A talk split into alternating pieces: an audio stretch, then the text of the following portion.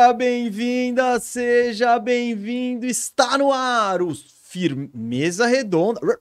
Firmeza Redonda. O seu debate semanal de basquetebol.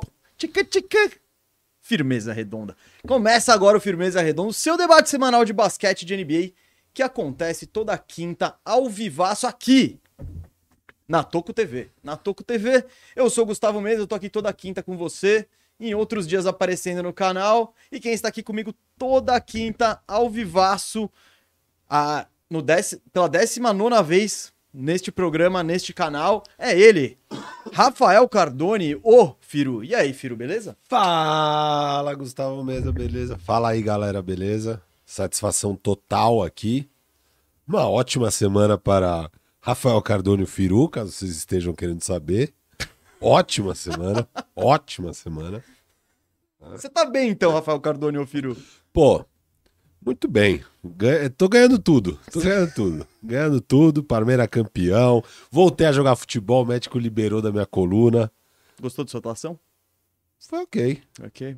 Gostou da atuação de Yuri Fonseca, que jogou conosco? Ah, é. Yuri Fonseca. Um abraço aí. Monstro sagrado. Jogou Goleiraço. com a gente. Foi bem, foi bem no foi, foi. foi. Ele tá evoluindo, eu acho. Tá, melhor tá partida dele. Melhor partida então, dele. uma semana boa para Rafael Cardone, o Firu. Uma semana boa para mim, Gustavo Mesa, só Gustavo Mesa. E uma semana não tão boa, ou talvez boa. Vamos, vamos debater. Não, não muito boa. Para o torcedor do Brooklyn Nets. Ah, talvez boa. É. Quanto mais cedo acabar essa farsa. Quanto mais cedo acabar a temporada. Mais rápido você resolve. Ah, né? gente, hoje a principal pauta do programa você deve ter visto ali na, na chamada, né? É Brooklyn Nets, que foi o time que, que mais deu assunto aí. Demitiu o Steve Nash, contratou o Imel Doca, não pegaria nem play-in agora. E a gente vai debater toda essa zona aí. Vamos falar também do, do Cleveland Cavaliers. Se por um lado o Nets está tá surpreendendo negativamente, o Cleveland Cavaliers está entregando acima de qualquer expectativa. Vamos falar sobre ele também. Vamos dar pitacos aleatórios da, sobre a Conferência Leste. Vamos agradecer a KTO para começar, porque esse programa acontece por causa da KTO, o site onde você encontra as melhores e mais completas probabilidades esportivas.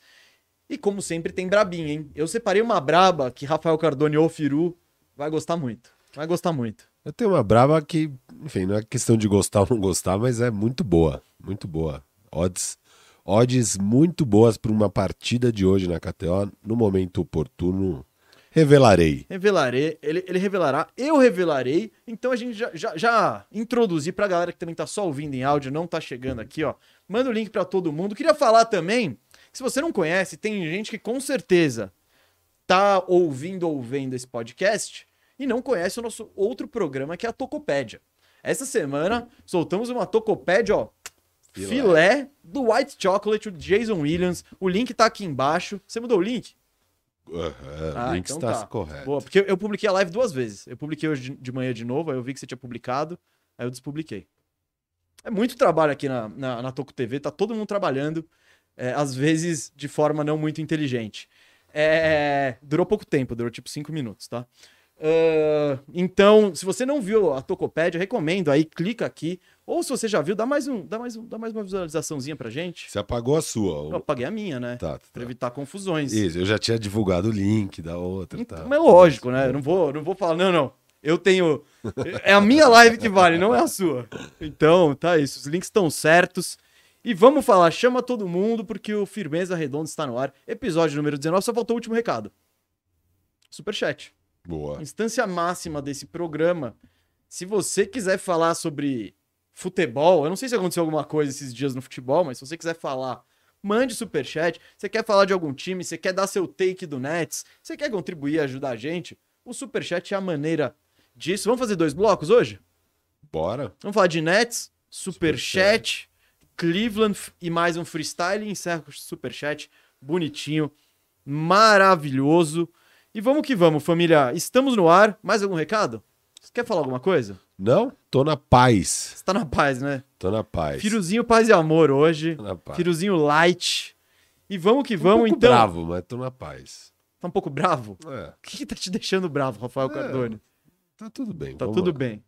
A alegria está superando a, Tá, a, a braveza. Tá. Então, o net rating do Firu tá positivo aqui. Diferente do net rating do Nets. Isso. Vamos falar então de Brooklyn Nets hoje sem enrolação. Programa no ar. A gente nunca introduziu tão rápido esse programa como hoje. Então, galera que reclama aí, ó, Seus orelhudos. seus orelhudo, reclama não. Vamos falar então de Brooklyn Nets, filho Brooklyn Nets. Ah, que novela, senhores. O Brooklyn Nets, aquele, nesse exato momento em que eu falo, ele é o antepenúltimo da Conferência Leste, com duas vitórias e seis derrotas. Não pegaria play-in, né? Tudo bem, é início de temporada, etc e tal. Tá um jogo e meio atrás do Knicks, que é o primeiro time dentro do play-in. Mas não foi um começo legal. É, é o antepenúltimo, né, da, da conferência. Só Foi o que eu falei. Não, sim. É que falando que tá um jogo e meio, Meio do atrás. play-in. É, É. é, que é início de temporada. Não, mas tá atrás. Ainda falta passar Indiana e falta passar Charlotte pra chegar no play-in. Então, Isso. só está na frente de Detroit e Orlando, basicamente. Só na frente de Detroit e O Orlando. que. É, então, se o Hornets, o Pacers e o Knicks estão na sua frente, não é um início legal. E o Washington bem à frente, anos luz à frente. Então, o Nets já teve todas as novelas possíveis, já teve controvérsia do Kyrie e teve a esperada. Acho que era, era um dos favoritos para ser o primeiro técnico a ser demitido. Era, era. O Steve Nash. Steve Nash caiu. Caiu na segunda-feira ou na terça? Não sei, ele caiu antes do jogo contra o Terça. Chicago Bulls. Foi é, terça. antes do jogo contra o Chicago Bulls. Foi terça, sabe por quê? Na terça-feira, você e eu estávamos discutindo qual seria a pauta desse programa. Uhum. E o senhor já queria fazer Brooklyn Nets, você tava falando, não, Tô mas olhando ali, ó. Tô olhando ali. calma, mesa. É questão de tempo pra ter alguma treta bem grande e aí virar realmente o tema de uma semana. Porque o meu medo era a gente fazer Brooklyn Nets essa semana, só porque eles estavam mal. Eu falei pro eu falei, "Mas- é meio esperado. Tipo, tá, eu vou falar as mesmas coisas que eu falei antes e tal. O que você gosta? E aí, de depois ia dar essa treta. Depois, tipo, a gente gravava um programa inteiro sobre o Brooklyn Nets na quinta. Aí, domingo, o, o, o Nash era demitido. Segunda, o Kyrie suspenso. E aí, na quinta, a gente tem que falar de novo de Brooklyn Mas Nets. o pessoal gosta de tragédia. É, mas eu não tava muito afim. Mas você me venceu. Ia já ser sobre Brooklyn Nets. E aí, mais algumas horas depois da nossa reunião de pauta, o Steve Nash é demitido. Aí eu te mandei mensagem e falei: É, pronto, agora. Aí não dá pra fugir. Agora, sem dúvida, é, é- é Brooklyn Nets o tema. Então o Nash foi demitido no mesmo dia. O Email Doka, o técnico que era do Boston, mas tava afastado do Boston, foi contratado pra. Não! Que contratado, Não tá foi? Não, mano, tá maluco. Não contrataram o Email Doka ainda? Não, Cara, eu tinha certeza. Não, ele era o favorito em tese. Cara, eu ouvi uns três podcasts, todo mundo falando isso como certo. Você tem certeza? Absoluta, imagina, não contrataram nada. Não contrataram? Não, não, não. Não. Não? Cara, os caras. Não, cara. Mano, Saiu. finalizing deal to hire that. Acho que, sei lá, mano. Foi contratado? Mano, sources aqui, ó, da ESPN. Eu que tô por fora. Nets finalizando o deal pra contratar Email Doka é, é como, como head coach. Então. Cara. Ó, então eu que tô por fora. Ime- O Doka Nets coach. Já vou botar assim, ó, pá. E meu Doca?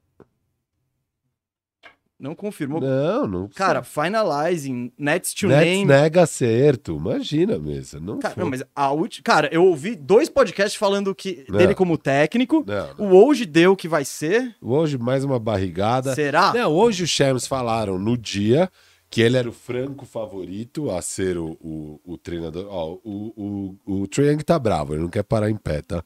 O Trent, o Trent tá do meu lado. Eu tá? sei, caiu, peguei. Ah, olha como você é ligeiro. É... Desculpa aí, galera, tá, tá osso aqui hoje. Gustavo Mesa. Mano, oh, eu, eu, eu, vi, eu vi ouvindo o Bill Simmons agora e eu ouvi o mismatch. Eles falam exato, todo mundo falando Não, o meu o é- técnico. Eu acho que você. Olha, agora tá tudo caindo aqui, ó. Ah, isso aí é culpa sua. É, é sua informação que tá derrubando. Eu acho que eu tô dando. Estamos sendo derrubado aqui, estamos sendo derrubado.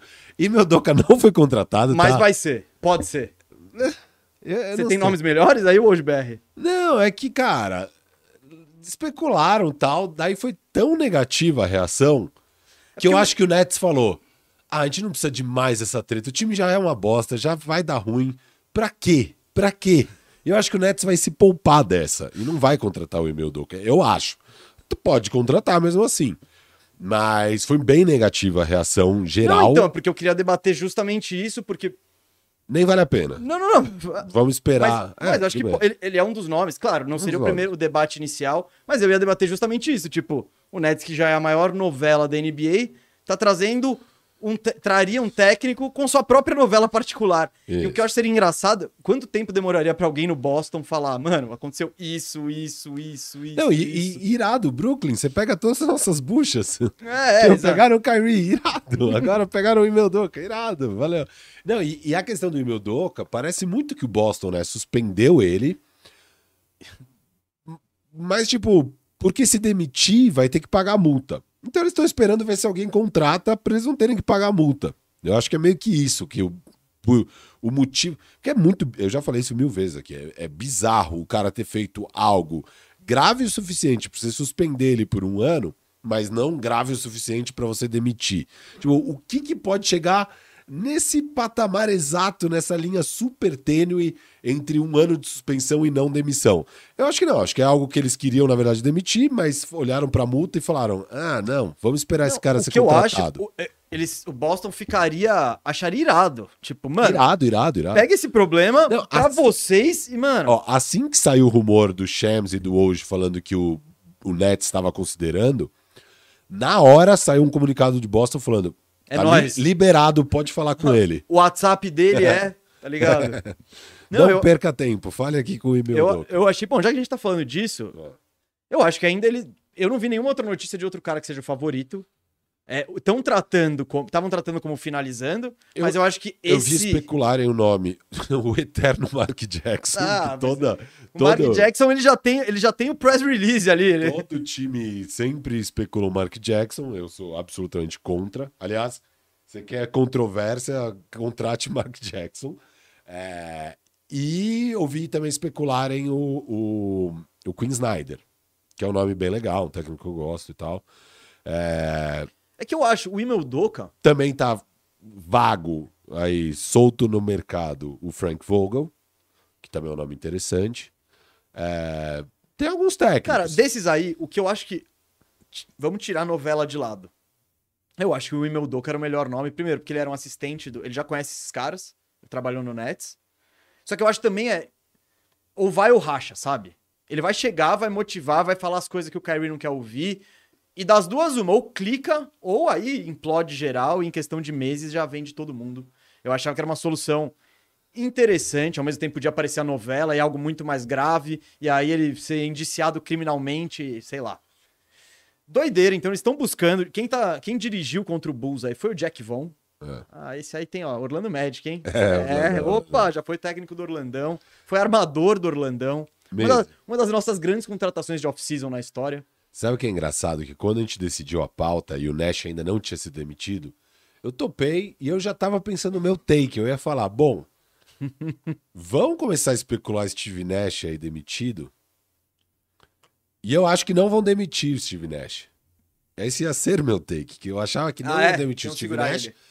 porque é, é ceder a queda de braço um pouco do KD, querendo ou não. Porque quem não lembra, acho que todo mundo lembra, é, o Kevin Durant na, na, na off-season pediu a demissão do Steve Nash E do Sean Marks. e do Sean Marks, que é o GM. Obviamente o Joe Tsai, que é o dono do time, não topou e falou, querido, fica de boa aí, joga basquete. Aí o KD Tem quatro anos de contrato, amigo. ficou de boa ali na dele é, e acabou topando e tal. E com o time muito mal, o que eu imaginava pro Nets era eles chegaram à conclusão que, cara, o problema não é o técnico, o problema é todo o resto.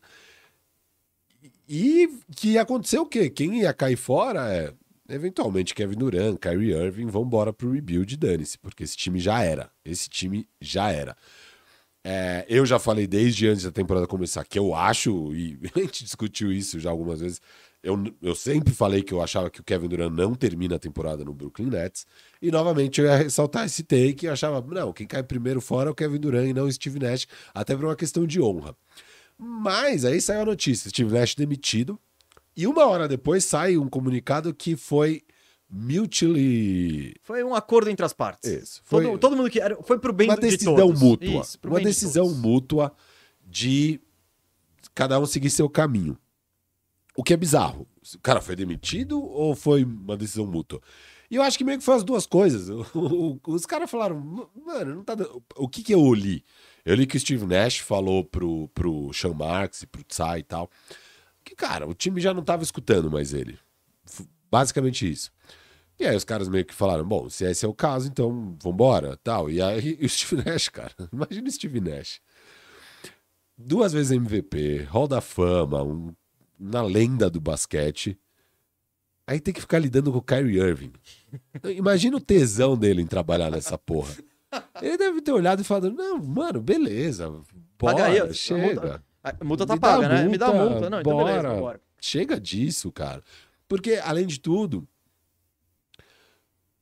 não vai, não ia dar para trocar agora de qualquer jeito. Você tem que esperar até 15 de dezembro, quando tem todas as opções no mercado, bababá. Você não vai trocar os caras agora. Então, querendo ou não, o Steve Nash ia ter que aguentar mais um mês e meio, no mínimo, dessa palhaçada. Acho que o Steve Nash olhou e falou: não, tudo bem, eu posso ser o primeiro a cair fora, vambora e tal. Mas, assim, eu acho que nem vale a pena muito ficar especulando quem vai ser o próprio técnico. Não, não, a gente já passou dessa. Não, não, sei, porque o meu, a minha sensação, e quando começou a especular, e meu Doca, sei lá o quê, tipo. Não adianta se enganar que vai chegar um técnico e vai ter uma reviravolta e tal. Esse time já fracassou, não vai dar certo. Eu falei antes da temporada começar, na minha previsão, eu coloquei eles no play-in, coloquei eles com, no under, coloquei eles com, sei lá, 41 vitórias. Todo mundo me questionou. Eu falei, cara, eu sei, eu entendo você falar que esse time pode ganhar 55. Mas eu coloquei 41 e também acho que pode dar 35, menos. Ah, não, mas essa volatilidade, isso, isso aí era previsto. Só que se é para apostar em alguma coisa nesse time, eu apostava no fracasso. E foi hum. o que eu fiz, apostei no fracasso. Porque para mim, obviamente, não ia deixar de ter questões extra-quadra. A gente tá entrando numa temporada onde a estrela pediu a cabeça do técnico e do GM. E não conseguiu a troca que queria, não conseguiu a demissão dos caras o Kyrie Irving é o Kyrie Irving, não vai deixar de ser o Kyrie Irving. Demorou 10 dias para ele dar uma baita Irvinizada, uma das maiores. A gente vai falar disso vai, daqui vai, a pouco. Vai, uma das maiores dele até hoje. É... Ele tá tentando se superar cada dia. cada acho. dia. E o Ben Simmons eu falava, ah, galera, não, puta defensor tal. Cara, você vai ter que descobrir quem é o jogador Ben Simmons. E ben ele... Simmons terá que descobrir quem é o jogador Ben Simmons. Sim, tudo isso. E, e, o jogador que tem até agora é uma máquina de triplo single, não passa nem de 10 pontos, nem de 10 rebotes, nem de 10 assistência nunca. Tá com a maior fobia. A, a gente vai chegar lá. Da do lance Rafael Cardone Mas tudo isso era esperado. Então eu olhava pro Nets e falava, cara, a zebra é que dê certo. Se, mas pode. De fato pode. Tem talento? Tem. Só que o normal é esse time fracassar. E começa o ano dessa forma, gente, esquece. Pode trazer o Phil Jackson no auge ali e tal, que não vai arrumar esse time. O Popovich não arruma esse time. Não tem jeito, já era, acabou. Esse time acabou. Então, é, você ia vir com esse seu take e eu iria discordar do seu take prontamente. não, porque é, é, é, a lógica da parada. Eu não acho que. Você ia falar que eles não iam demitir o Steve Nash? Eu ia falar, cara, a corda sempre estoura no treinador. É, é, se, é sempre assim. Tipo, come, eles tentaram começar o negócio, beleza? O técnico não tá. Não estão ouvindo, não estão me ouvindo. Quem que. O time não tá rendendo. Você não vai trocar. É o trampo que é pra você trocar o Duran, pra você trocar o Kyrie. Você... E isso tudo. E essas são mudanças muito bruscas e estruturais, tá ligado? Você não, você não volta atrás. O que eu acho que o Nets faria é o que fez. Você manda o técnico embora e você traz outro cara na esperança de. Porque, ao mesmo tempo, é, é, a gente já vai falar da culpa do Nash, né? Do, do quão, o quão culpado ele é nessa zona toda. Mas ao mesmo tempo, você também não teve outro, você não teve um técnico mais experiente, você não teve outras opções com esses caras. Às vezes clica, às vezes não. É, e eu acho que antes de ser é, demolir tudo, eu acho que valia tentar um outro técnico, ver se entra na cabeça dos caras. E aí você tem até fevereiro para ver se, se entra. Porque você não tem pressa para trocar. E, e deve estar tá uma briga no mercado de treinadores, todo mundo deve estar amarradaço para pegar esse trampo onde as duas não, estrelas basicamente falaram: não precisamos de treinador. mas, não, a gente não precisa. Cara, mas. É muito bom. Esses, é, é, não, isso desde o início. E, e, o Nash, ele já. Ele tá ouvindo isso há dois anos. Tipo, Não, a gente é. O Kyrie falando que a gente é meio técnico, meio GM, a gente é tudo aqui. Então, beleza. Às vezes chega um cara, chega um e-mail doca da vida, chega outro que fala: Não, acabou, ó. Palhaçadinha assim, assim, assim. Acha um jeito de jogar. Mas. Mas qualquer técnico que for meter uma disciplina pra valer e tal, Isso o pode tá fora. Não, pode não, espanar, o Kyrie tá fora, porque não tem como o Kyrie estar dentro, ele é uma distração 100% do Não, tempo. não, não, cara, vamos lá. Ele é uma distração 100% do tempo, mas aí você chega e fala, cara, ó, Kyrie, suas palhaçadinhas fora da quadra, fora da quadra, aqui dentro você vai ter que. Você vai ter que jogar, você vai ter que marcar, você vai ter que jogar pro time, beleza. E se não for, eu vou te tirar. Tá bom, tá bom. Isso, Não, o que eu tô falando é que vai acabar Tá bom, chegando se e ele espanar, beleza. Não, e. você vai- agora você me- diz o que é mais provável dar certo ou dar errado? Uma mudança de técnico no meio da temporada que o cara chega sem precisão e sem nada? É evidente que não dá pra ficar muito otimista. Mas ao mesmo tempo, tem uma chance. Se você troca todo mundo, sua chance acaba. E aí o Nets entra nesse nesse rebuild que ele não tem os próprios picks e tal. Então, Não, eu acho que, porque cara, o Nets, você pega o Nets, todo mundo, pode dar certo. Então- Porque, porque cara, o KD vai te trazer jogadores bons. não vai, mas o que a questão, O Kyrie não. então, o Kyrie não tem, não tem não tem valor nenhum, Não, certo? Zero, O zero. Lakers não vai te dar pique desprotegido, Não, mas- certo? Ninguém vai te dar Não, pique nada, nenhum. nada, nada. Então, se eu, Expiring do Kyrie. eu não quero tro- eu trocar o Kyrie por dois second round por nada e perder ele de graça, pra mim tá beleza. E eu acho que o Duran, ele hoje ele tem o mesmo valor que ele tem no off-season. Três anos de contrato. Não, o mais provável aí, eu acho que é um buyout com o Kyrie. É Não. buyout, porque aí você sai da luxury tax e tal. Não, não, tudo bem, tudo, tudo- bem, mas eu tô dizendo, não tem a troca do Kyrie. Então, essa, eu acho que o Kyrie sai quando esgotar a questão Kevin Durant. Quando eu achar uma troca pro Durant, quando o Durant encher e falar, não jogo mais, sabe? Até lá, eu acho que o Nets tem que tentar ir remendando o, o pneu com o carro andando. Muda o técnico, tenta ver se ele entra na cabeça dos caras. Você pega o, o- calendário do Nets, foi difícil até agora. Ele teve de time horroroso, ele pegou o Pacers, ganhou uma e perdeu uma. Aí de, de resto, ó, perdeu pro Pelicans, ganhou do Raptors, perdeu pro Grizzlies, perdeu pro Bucks, perdeu pro Mavericks, perdeu pro Pacers, ganhou do Pacers, perdeu do Bulls. Óbvio, tem vários jogos ganháveis aí, mas ele não teve aquela sequência Detroit, Orlando ou KC. Não, o calendário desses times. Bo- é, os os times- hypados sempre pegam. A, a NBA sempre faz calendário. Grandes jogos já de cara pra, pra temporada começar quente. Isso. Então, time igual o Brooklyn Nets, time igual o Lakers e tal. A primeira semana, as primeiras duas semanas são Pauleira, fortes. sim. Agora começa o calendário mais Isso, fácil. então, eles. Então eu acho que a solução. Não tem por que você você tentar fazer, fazer a operação agora. Tipo, tenta um paliativo, faz uma fisioterapia, tá ligado? E a Uhum. fisioterapia é o quê? Muda o técnico, dá dois meses, vê se o time começa a melhorar, vê se os caras ficam mais saudáveis e, e vê se tem alguma chance, porque é o que a gente acabou de falar. O Kyrie não tem valor. O Duran tem o mesmo valor agora do que no off-season com três anos de contrato. Então, eu. Por isso que eu achei que o, o Duran. Eu falei que o Duran não vai ser trocado, que o Kyrie também não. Porque eu, eu, eu enxergo o Nets fazendo. sem ter essa pressa. Tipo, não precisa. Pode tentar. Pode esperar a temporada acabar. Que não vai mudar em nada, assim, o valor dos seus assets. Então eu acho que é o que eles vão tentar fazer agora. Botar um novo técnico, tentar.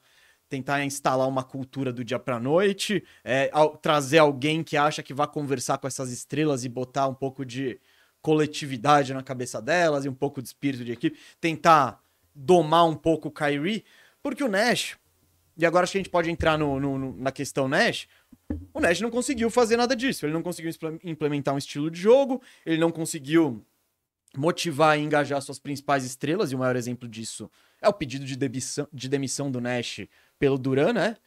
Então, o Nash não fez um bom trabalho. Ponto.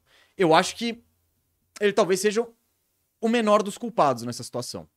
Se for colocar diretoria, jogadores e Nash, que foi até o que eu perguntei na, nas redes sociais ali, eu acho que a menor parcela de culpa é a do Nash. Claro. Só que ele é, sem dúvida, a peça mais fácil de ser substituída. Claro. O Sean Marks não vai falar, galera, olha, eu tô por honra aqui, eu vou entregar meu cargo. Não. Isso aí é o dono. O dono que vai demitir ele. E a gente acabou de falar do trampo que é você trocar o Duran e o Kyrie. Eu acho que o Nash não fez um bom trabalho, mas é isso. Tava jogando pôquer, ele saiu com 2 e um 7. E falou, mano, vira o jogo aí. Ele, ele, pegou toda essa novela, ele, come, ele tem um, a questão da vacina do Kyrie, ele tem a questão do Harden que chega, o Harden que vai embora. Ele teve o time saudável pouquíssimas vezes. Então, foi um, um- Eles tiveram aquela dinastia de 16 jogos. Que o, o, o Nets com o Kyrie, com o Duran e com o Harden, venceram três e perderam três. Aí chegou nos playoffs, teve lesão pra tudo que é lado, quando não era o Harden era o Kyrie, eles ficaram a um- dedão do Kevin Durant de eliminar o Milwaukee Bucks. Daí em diante foi pandemia, foi Kyrie não toma vacina. É, a a- a- o mandato de vacina foi Isso. o grande Sim, divisor de águas Porque- e eu coloco o maior culpado da zona, pra mim, é o Kyrie. Eu já Ó, falo isso desde sempre, porque essa novela, se ele toma vacina e o Brooklyn joga o ano passado, cara, com o Harden, o Kyrie e o Duran, mesmo que jogue com dois deles só, revezando ali, esse time ia, che- ia- ia chegar numa posição muito mais favorável pros playoffs, não ia ter que passar pro play-in e tal. Vai ter que pegar o Boston de cara. Exato, podia ter um caminho muito mais favorável e, pô. Então. E o Nash ainda. Quando troca o Harden, ele ainda pega a bucha Ben Simmons que vem junto. Então, cara. Não, não dá pra dizer que o Nash fez um bom trabalho, mas eu acho que tá muito claro que ele teve pouquíssimas condições de fazer um bom trabalho. Sem dúvida. Você quer distribuir culpa aí? Não. Antes da É. gente analisar o time, antes da gente. É, você quer. Você quer passar um pano pro Nash que nem eu passei aqui? Não, concordo. Eu não, eu não coloco culpa nenhuma nele. Eu nem teria demitido ele. Eu entendo ele também querer cair fora dessa encheção de saco que deve ser o dia a É dia que ali. só, só, só por isso, você não teria demitido ele. Eu também não tenho convicção de que ele é o técnico pro futuro que eu. Não, também não. Então, tipo, eu acho que demitir ele, tanto faz. Não, mas eu por honra não teria demitido. Não, pra, não, foi- pra não dar não, o. eu, eu acho que, a até você falou disso no comentário. Eu acho que a questão de honra foi iniciar a temporada, sabe? É. Não demito agora, porque vocês falaram agora.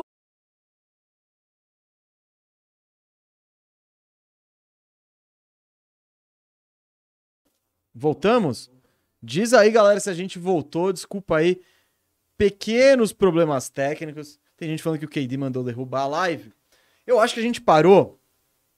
A gente parou na seguinte parte aí, vocês dizem se estava errado.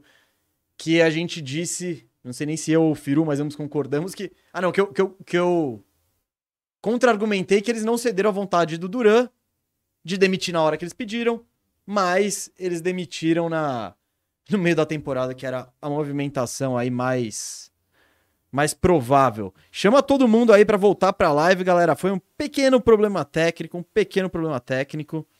É... Firu, a gente tava caminhando agora. Falamos do, do Nash. Falamos que culpa, ele, ele tem talvez a menor parcela de culpa nessa zona toda que é o que é o Brooklyn Nets. E falamos também que e eu falei também que eu imaginava que ele seria, apesar disso, a primeira a primeira peça a cair. Mas a demissão do Nash também não foi a única polêmica do Brooklyn Nets na semana. Certo? O Kyrie Irving, ele Foi na quinta-feira, por sinal, logo é, depois do é, nosso. não, aconteceu podcast. entre firmezas redondas, né? É. Mas o Kyrie Irving, ele se meteu na em mais uma polêmica. Pode falar. Não, o Kyrie, acho que foi. No, não sei se foi no Instagram, no Twitter dele. Foi no Twitter, acho- pai. É, tô na Sei. dúvida agora. Redes sociais. Ele postou um link para um documentário. Só isso, ele só postou o link e pronto. Postou o link. Sem falar nada. Falou nada. Postou um link para um documentário que está disponível em alguma plataforma e pronto. Só que o documentário é, é nível tipo Brasil Paralelos, assim, de desinformação. É, Dando nome aos bois. coisa de coisa de idiota mesmo, conspiracionista, negacionista, essa doença da sociedade atual que o Kyrie consome muito bem, todas essas todas, todas, todas. É antivacina, é terra plana, é o caralho a quatro. E agora ele tá numa nova viagem, que é a desse documentário idiota. É, e ele postou o link, pronto. Só que aí, acho que a primeira vez que eu ouvi falar dessa história foi que o Joe Tsai, dono do time, fez um post no Twitter criticando o Kyrie Irving por ter postado isso, falando, cara, tô muito chateado, é inadmissível que um jogador do Brooklyn Nets promova esse tipo de conteúdo. Porque o conteúdo, no caso, é totalmente antissemita, nega o holocausto, é, associa judeus a, a satanismo, é, fala coisas absurdas sobre Adolf Hitler, é tipo é desinformação, é, com- Aquele suco de fake news. aquele suco de fake news, bem Brasil Paralelos tal. e, e surreal, assim, surreal. E ele só postou o link e tal. Então o Joe Tsai foi o primeiro a, a se manifestar. É, e depois, numa coletiva de imprensa, o Nick Friedel, que é um jornalista da ESPN que cobre é, o Brooklyn Nets, que já teve vários vai e vem com o Kyrie em várias coletivas, falou: Kyrie, é, como é que você promove um negócio desses? E aí, cara, foi o suco de Kyrie Irving, né? Porque no começo da coletiva, ele tava falando de como é especial o papel dele no mundo, de ser uma voz para os jovens, uma influência e blá blá blá, blá blá blá. No que o Nick Friedel faz a pergunta de tipo, cara, como que você promove um conteúdo desse? Ele fala, promove? Como assim promove? Só postei um negócio. Daí o Nick Friedel, cara, você não sabe a responsabilidade que você tem? Você é o Kyrie Irving. Não, eu sou só um cara. Eu sou só um cara. Ué, caralho, você acabou de falar que você é uma voz, que você é influência, sei lá o quê. Aí quando você faz merda, você não é influência. E, e tipo, e ele provavelmente assistiu o documentário e falou: Porra, caralho, quanta informação foda. Deixa eu postar isso pra galera, né? Esse típico idiota que não Caralho, tem mano, eu não sabia disso, Porra, mano. Mano, Nossa. então foi isso que rolou, cara. Que foda. Eu sou muito conhecedor das verdades ocultas. Deixa eu- Não, e só eu vi esse documentário. É, eu então, tipo, pra pô, galera. Tal. será que Não, ninguém mais no mundo viu, tá ligado? Você pega. Ah, nos Google Trends, né? Que você Ah, não, pesquisa óbvio um termo deve e tal. bombar o pico depois. É tipo, mano, o negócio inexiste na face da Terra agora. Tipo, mano, é, sei lá, o bagulho mais assistido porque esse desgraçado promoveu. Tem o Nick Friedel fala isso de, cara, como é que você promove isso? Ele, não tô promovendo e tal. E fica um bate-boca mó feio, assim. Ele, é escroto com o Nick Friedel nessa entrevista. Nick Friedel se mantém bem e tal. É, E é isso. Aí depois dessa coletiva, o Kyrie Irving vem a público. Ele apaga, primeiro ele apaga o post, ele finalmente apaga a porra do post. E depois de uns dias ele lança um comunicado, um pedido de desculpa, aonde ele não pede desculpa. Um pedido de desculpa onde ele não pede desculpa. É tipo. É, é Você sabe o que eu vou falar, né? É tipo aquele reconhecimento que não reconhece. Isso. É, ele pede desculpa, mas não pede desculpa. E ele fala assim, tipo, cara, o, conteúdo aí não necessariamente eu concordo com tudo. Sei lá o que e tal. É muito doido, porque ele faz um. dis- é, No, no negócio dele, parece. Parece, sabe, tipo, o Kyrie é a Wall. Só que aí o colunista da Wall, Kyrie, publicou uma coluna e aí a Wall, que é o Kyrie, escreve no final da coluna do colunista, que é o Kyrie, que a Wall não necessariamente concorda com o conteúdo da coluna, que é normal, né, para esses Sim, sim, sim, veículos. pra Você- blog. É, é do blog. É de blogs blog. opinativos, você blog fala opinativo sempre fala, cara, essa opinião não necessariamente reflete a opinião do portal. E o Kyrie meio que mandou essa, assim, tipo, essa opinião não necessariamente reflete a opinião do Kyrie, mas sim, eu promovi e tal. E agora, acabou de sair, agora de manhã, um comunicado do Adam Silver, o Adam Silver, hoje, 3 de novembro, falando: Kyrie Irving fez uma decisão estúpida de postar um Estúpida essa é a palavra? reckless. É. Des- sem cuidado. né? Isso. É, é des- descuidado. in- imprudente. Imprudente, tá. Eu, eu, eu- eu- Não, você é pouco tendência. Imagina as traduções que você faz. Tá, Dependendo. Kyrie Irving fez uma decisão imprudente de postar um link de um filme contendo é, material muito ofensivo e antissemita.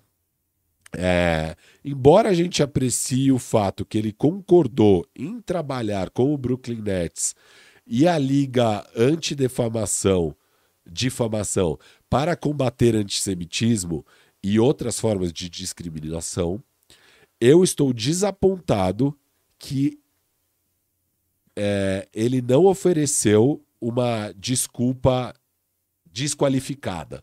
Porque é só falar, cara, desculpa, errei. Mal, galera. Mal, galera, fiz merda, tô errado, jeitos, tem tô vários errado. jeitos, é. Tananã, ele não fez isso. Então, é, o Adam Silva falando, estou desapontado que ele não ofereceu essa desculpa sem, sem ficar dando qualidades e tal. É, e mais especificamente, denunciar o conteúdo ruim e é, harmful, que machuca, é, Prejudicial. prejudicial, que contém nesse filme que ele escolheu é, promover. Tá basicamente falando. E aí ele ainda fala: eu vou me encontrar com o Kyrie pessoalmente na próxima semana para discutir essa situação. Então, cara, vem treta aí. Ele ele vai ter reunião com o diretor do colégio. É, tipo. Kyrie, Kyrie zoou Eu, demais. eu nunca vi o Adam Silver. Ele tá quase 10 anos aí de college na liga. Eu nunca vi ele falar, cara, eu vou ter que me reunir pessoalmente com o jogador pra resolver essa situação. Nunca, nunca vi. Como, como, como o Lois falou aqui no. Bastava mandar um desculpa, tava doidão. Manda, manda, manda um, manda um. Tipo, pô, só desculpa, só pede desculpa, né? Só que o Kyrie, a gente já viu. Porra, entendi errado o conteúdo. Esse conteúdo é uma bosta. Ele tinha que falar, mano, esse conteúdo é Galera, uma bosta. me informei, falei com o professor, encontrei com o rabino não sei quem. Isso. E, ó, tá cheio de inverdades aqui. Eu não. Desculpa pelo que eu. Exato. Por ter divulgado e promovido isso.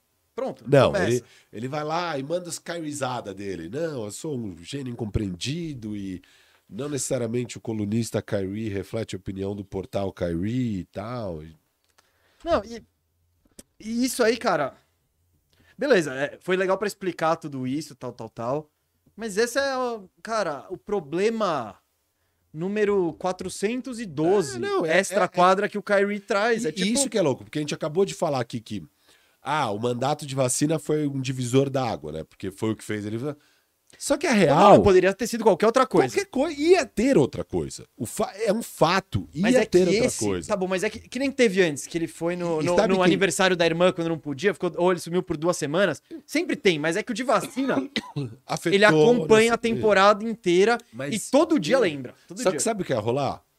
É que daí não teve, porque como ele já estava afastado, já era. Mas se ele tivesse, ia ser semana sim, semana não o negócio. Porque esse é o Kyrie. É semana sim, semana não. Uma treta nova, uma loucura nova. E vai acumulando, vai acumulando. Bicho, afeta a organização inteira.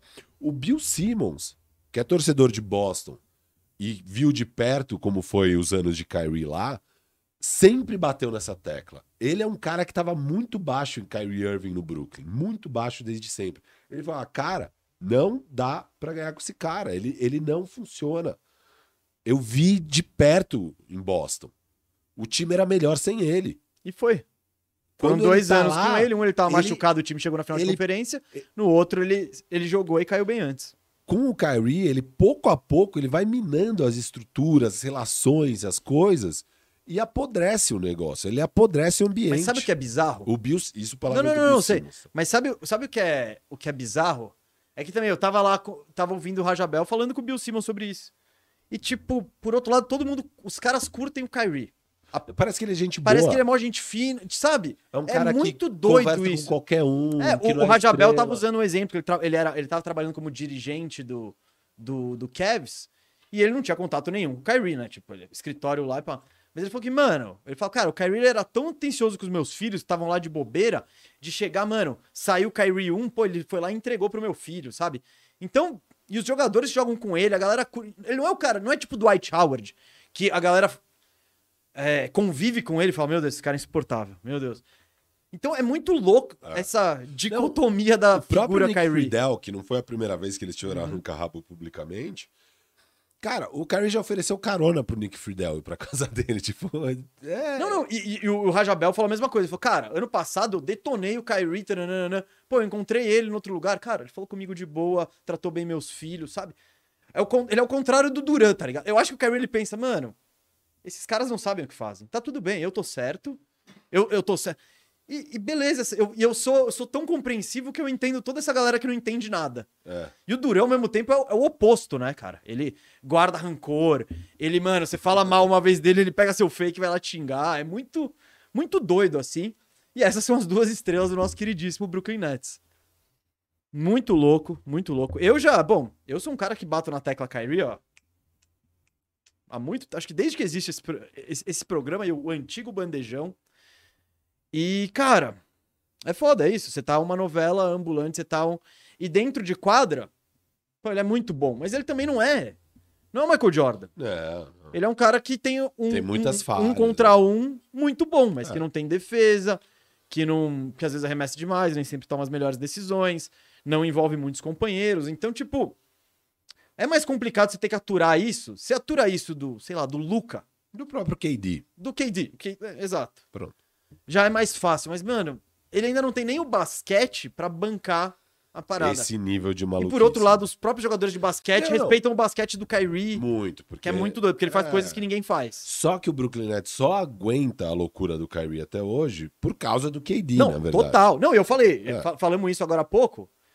Tipo, não vai trocar. Ah, o Kyrie falou isso, vai trocar ele. Mano, se você trocar ele, qualquer esperança que você tem do KD mudar de ideia, mano, já era. Você, você vai trocar os dois. Então, é, É o que isso. vai acontecer. Não, não duvido, não duvido. Mas eu- eu- ao mesmo tempo eu acho que não tá garantido. Às vezes aquele. Chega aquele novo técnico, cinco vitorinhas. Ah, voltamos. Aquelas cinco vitórias. Pegou Minnesota, Orlando, Detroit, OKC e Washington. E a galera fala, nossa, que animal. É, enfim, a temporada NBA é longa. Firo, vamos falar um pouco do, do Nets dentro de quadro? Bora. Porque tem umas coisas que me. Tem umas coisas que não me surpreendem. A defesa atroz, eu trouxe vários números legais pra, pra, pra ilustrar isso. Mas o ataque horroroso, um ataque medíocre, vai, o 18 ataque da NBA, isso de certa forma é surpreendente. Isso de certa forma é surpreendente. Vou trazer um pouco os números depois das impressões. Eu fui ver as estatísticas, né? De, fiquei, fiquei dando aquela geral de estatísticas tal, do Nets. E, e eu trouxe as, ofen- as ofensivas que mais me chamaram a atenção negativamente é 21 em pontos por jogo, 112 pontos por jogo. 22 em aproveitamento de bola de 3, com 33%, que, mano, da onde isso, tá ligado? Todo mundo. Tem uma porrada de chutador ali, tudo bem que o, o Joe Harris e o Seth Curry começaram a temporada machucados tal. O Seth Curry ainda não fez nenhum ponto, mas isso me chamou a atenção. E a outra, e eu trouxe várias outras, ah, tipo, é o 26 em rebotes ofensivos. Ah, isso não me surpreende, tá ligado? Não é um time que vai pegar rebote Mas ofensivo. o Kyrie tá chutando 28% de 3. tá aí um dos motivos. E Sim, o próprio sim, sim. KD, o KD tá chutando 34. É, porque. Não, e, em, field goal, field a- goal geral, eles são quinto. Né? Tipo, só que o problema é que a bola de três derruba. E esse aqui me, me chama atenção também, que é o pace. 22 em pace. Cara, eu imaginei que esse time baixo, Com o Ben com Simmons. o Ben Simmons, blá blá blá. Porra, o mínimo que eles tinham que fazer era correr. Então nem isso tá rolando. E a defesa, depois a gente pode entrar nisso, tem números atrozes aí da de defesa explicando. Só que os de defesa são mais esperados, né? Pô, eles não pegam rebote? Tá bom, não vão pegar rebote. Só que essa questão do ataque não correr e não meter bola me, me surpreende muito, muito, muito mais do que imaginava. E agora, falo, se for do Ben Simmons, esse do Pace, cara, e aí você vê o Ben Simmons jogando, mano, ele perdeu. Ele perdeu qualquer confiança. Porque você vê que ele, quando. qu- o pace alto, pô, ele seria um dos principais responsáveis, né? Ele é muito veloz, tem a- toda aquela coisa que fez ele ser o número um do draft. Só que ele pega a bola, cara, ele já quer se livrar da bola no primeiro instante. Quando o forte dele era, mano, eu levo. E eu faço assistência, eu finalizo lá. Então, essa questão do Ben Simmons, você falou que tá especialistas em triple single, que é quando você não passa 10, 10, 10 em nenhuma das estatísticas. Cara, ele tá. Não tá. me- Tipo. Ah, ele vai recuperar a confiança? Não, não, não recuperou. E ainda mais, a impressão que eu tenho é que fisicamente ele também não é o mesmo cara do, do Sixers. Não sei se isso é a falta de confiança, que ele não se impõe tanto, porque hoje em dia ele é um ala de força. Tipo, é um ala de força tal, e, e o diferencial dele, que é essa velocidade, é poder dar intensidade, ele não tá dando por medo de ficar com a bola na mão. Eu acho que é cedo em relação ao Ben Simmons. É um, cara, é um cara que ficou um ano e meio, dois anos parado, teve uma hernia de disco, teve uns problemas. Então, mesmo a questão física quanto a questão do basquete em quadra, sendo que ele tá fazendo uma nova função, tem que ter calma. Eu, eu não espero que o Ben Simmons vá pontuar muito, mas pegar mais rebote e dar mais assistência, isso eu espero sim.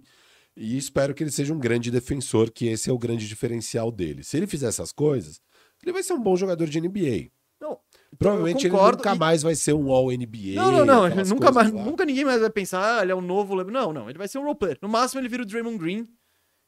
Então, mas aí, aí vamos entrar nisso de Ra- Draymond Green, porque tá rolando um pouco essa tentativa de ver ele dar. E, só que, cara, o Ben Simmons, primeiro, lado da defesa. Ele. Ah, o Ben Simmons é muito bom defensor, versátil, marca 1 a 4 5 já é um exagero, tá, legal, pá. Mas o forte mesmo do Ben Simmons é a defesa de, perímetro. perímetro. Não, com certeza. Sempre foi. Sim. E querendo que ele faça esse papel de, de Draymond Green, que é meio que o Nets está querendo, ele vira aquele defensor de ajuda dentro do garrafão. Não é o forte dele e não tá dando certo. É, é, eu prefiro que o Brooklyn Nets arranje um esquema onde, de fato, o Ben Simmons seja usado na defesa de perímetro, que é o forte dele ali, ele é muito diferenciado. Ele é um dos melhores defensores de perímetro da liga. É, aí eu acho que ele vai dar mais resultado. No ataque, Cara, eu não gosto do Ben Simmons, a ideia do Ben Simmons jogando com o Kyrie e jogando com o KD. São caras que precisam da bola. Eu acho que o Ben Simmons tem que jogar com spot-up shooters. Ben Simmons, é num papel. Não é um papel de Draymond Green, é um papel Yannis, óbvio, é ridiculamente sim, sim, pior sim. que o Yannis. Mas o que eu quero lado do, Eu quero a bola na mão do Ben Simmons, porque ele sem a bola esquece. É, é pior que o Russell Westbrook sem a bola. Beleza. Então eu quero ele com a bola na mão. Ele é um bom passador, ele é um bom criador, ele é rápido, ele é forte, ele é alto. Beleza. O que, que eu preciso ao lado dele? Chutadores. Chutadores que não precisam da bola na mão. Que vão pegar a bola e arremessar spot up. Cara, não é o forte. O Kyrie, o que, ele. Óbvio que ele sabe arremessar. Mas o forte do Kyrie é a ISO. É ele com a bola criando o próprio arremesso. Não é o Ben Simmons batendo para dentro e arrumando o um arremesso para ele, até porque o Kyrie não vai nem estar tá na posição que o Ben Simmons então, quer. o questão. KD não vai estar tá na posição que o Ben Simmons quer. Quem que vai estar tá na posição que o Ben Simmons quer? É o Joe Harris, é o Perry Mills, é o Cam Thomas, é essas coisas. Então, o papel que eu vejo pro Ben Simmons, segunda unidade com esses caras, é o papel é montar a versão Russell Westbrook dele lá no não, Nets, mas eu, eu discordo porque quando você tem na comparação com o Westbrook, muito do que você falou faz sentido. Eu, eu acho que de fato, quando o Kyrie, que, só, que trabalha muito no Wise, ou o Duran ficam, ficam com a bola na mão, o Ben Simmons é um a menos. O Ben Simmons ele é bom nesse papel de romper defesa, de criar. Ok. Só que tem o lado defensivo. Você tá jogando com o Kyrie com o Duran, você vai abrir mão ainda da defesa do Ben Simmons. E eu não tô falando jogando como pivô. Você precisa ter bons marcadores, sabe? Então eu acho que então, você precisa achar um jeito desses caras coexistirem. E, e e eu acho que o Kyrie e o Duran, eles têm a. O Duran, sem dúvida, tem a capacidade de ser um spot-up shooter, óbvio. Não, você não vai falar, legal, Duran, agora você virou o Joe Harris porque o Ben Simmons é o meu cara. Mas existem maneiras de trabalhar isso. Claro, o, o Nets, um dos problemas, dos maiores problemas do Nets era a vontade, cara. Os caras, eles não atacavam com vontade, eles não defendiam com vontade, tipo, sabe? Tava meio com um pouco mais de disposição. Pô, é isso. A, a dificuldade de você colocar na cabeça do Kyrie, mano, nessa jogada, Kyrie, Cara, vai lá no cantinho. Vai lá no cantinho que a bola pode sobrar para você. Ela pode não sobrar. Mas ali, cara, a gente vai trabalhar isso, isso, isso. E o Ben Simmons te acha lá. Se o, o Kyrie comprar é outra coisa, tá ligado? Então tem, tem muito disso de implementar. E, e na questão ofensiva, tem a questão do, do, do Ben Simmons com a confiança. Ele não, ele não querer. Então, ao mesmo tempo, você quer que ele esteja. Eu, eu falo, não. Ben Simmons, você vai armar o time pro Kyrie e pro Duran e tal. Cara, a gente não sabe nem se ele quer fazer isso, se ele tá confiante para fazer isso. Concordo não. muito com o que você disse de precisa ter tempo. Precisa, é. precisa. Eu acho que ele tá meio travado. Tipo, não sei se esse é o novo Ben Simmons, só que é um cara que não joga mais de um ano, então beleza. Eu vejo um line-up. Ó, a principal escalação do Brooklyn Nets na temporada é Ben Simmons com o Kyrie, KD, Royce O'Neal e Nick Claxton. Posso? É. Eu, então, eu ia falar disso. Aí você falou do, do KD de de pivô que, com o Draymond Green que não dá para fazer esse papel do, ben, do ben Simmons. Aí que você, começa a ficar no cobertor curto. Porque se você, se você põe o Claxton e você tem o único cara que protege um pouco mais de aro e pega um pouco mais de rebote, aí você tá com dois não chutadores com o Ben Simmons. E o Royce O'Neal que não que é, não é nenhum. É, exato. O Royce O'Neal que ele passa, vai. É. Tudo bem, ao mesmo tempo você pode, ah, não, já tô com isso, vou botar um Joe Harris, vou botar um Seth Curry pra melhorar um pouco o chute. Mas ainda assim você vai ter dois caras que não chutam. E quando você tira o Nick Claxton, aí você tem esse problema do de tirar o Ben Simmons da marcação de perímetro e tal. Então, não são tão simples assim essas questões. E essa questão do cobertor curto, você tá vendo jogar muito porque o Nets, cara, o Nets é uma é uma máquina de ceder rebote. É. O Nets é bizarro. Eu, eu trouxe o um número aqui. Eles são o 29 em defensive rebound, é, em rating de rebote defensivo. Ou seja. Percentual de rebotes de, disponíveis exato, que você na defesa, na defesa, Isso, na defesa. Então, por exemplo, alguém arremessa, o Nets vai pegar 70,1. 70,9 dos rebotes, que é a segunda pior média da liga. Só pra comparar, a gente vai falar do Cleveland daqui a pouco. O Cleveland pega 80% dos rebotes disponíveis. Então, o Claxton ele entra pra. Ah, vamos tentar melhorar aqui. Mas aí o cobertor curto impede o outro lado.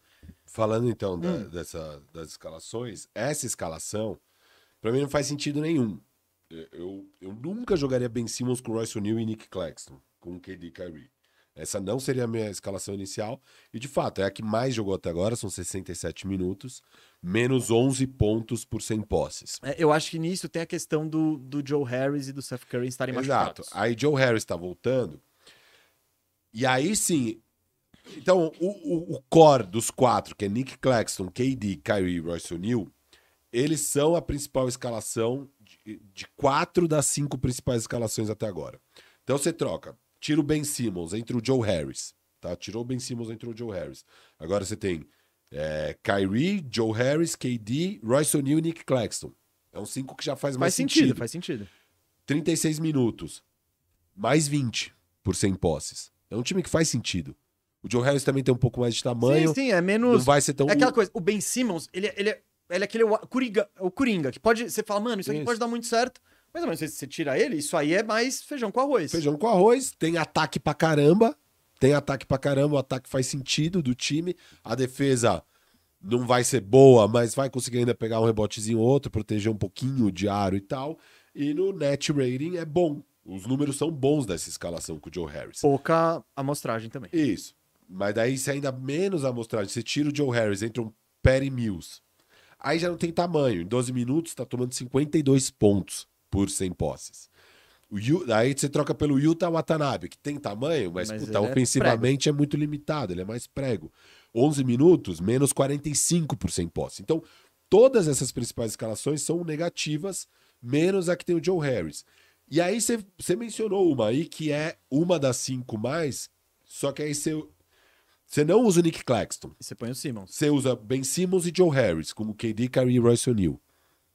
Você não vai ter muito tamanho, você vai Aí a questão aí é, o- é o Warriors. Esse aí você tá tentando emular um pouco do Warriors, um time baixinho, que você vai correr, etc e E tal. beleza, aí tá funcionando um pouco. 16 minutos, mais 1,6 por 100 posses.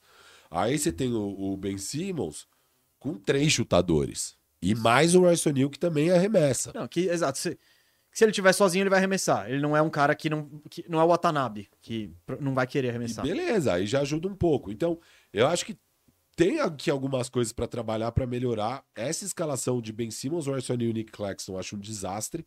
Não é à toa que, que o time tá tão mal, né? O time é o 18º em offensive rating e 30 em defensive rating. E o mais surreal, a defesa eu achei que ia ser um, um horrível, né? Talvez não a pior da liga, mas horrível. É, o ataque, seu 18º, Isso, essa é a e acho que tem muito a ver também, é um pouco de amostragem pequena. Mostragem pequena, adversários bons, você, tem, você tentar criar um time novo. começar a É. encaixar e tal. O Kyrie ainda nessa loucura toda, arremessando 28% de 3, não vai ser isso, ele vai passar dos 35, provavelmente. É, o KD também arremessando só 34%, é muito pouco para um KD, vai melhorar isso aí. Então o time vai melhorar. Que, que eu vejo? Eu vejo como o time titular tem que ser Kyrie, Joe Harris, KD, Royce O'Neal e Nick Claxton, tem que ser esse. Eu vejo muito Ben Simmons jogando com quatro chutadores, Seth Curry, Joe Harris, KD, Royce O'Neal.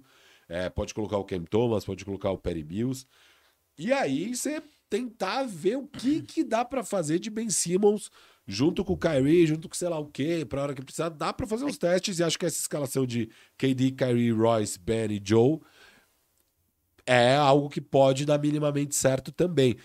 Eu vou muito mais pra esse caminho e vejo um caminho do Nets ser bem melhor do que eles vêm sendo, assim. Sim, eu acho que tem muita questão de. Primeiro, muito que você falou de botar chutadores, os dois melhores chutadores deles estavam machucados.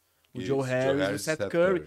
Então, pô, eles estavam jogando David Duke, tava jogando Watanabe, tava jogando uma galera que não arremessa.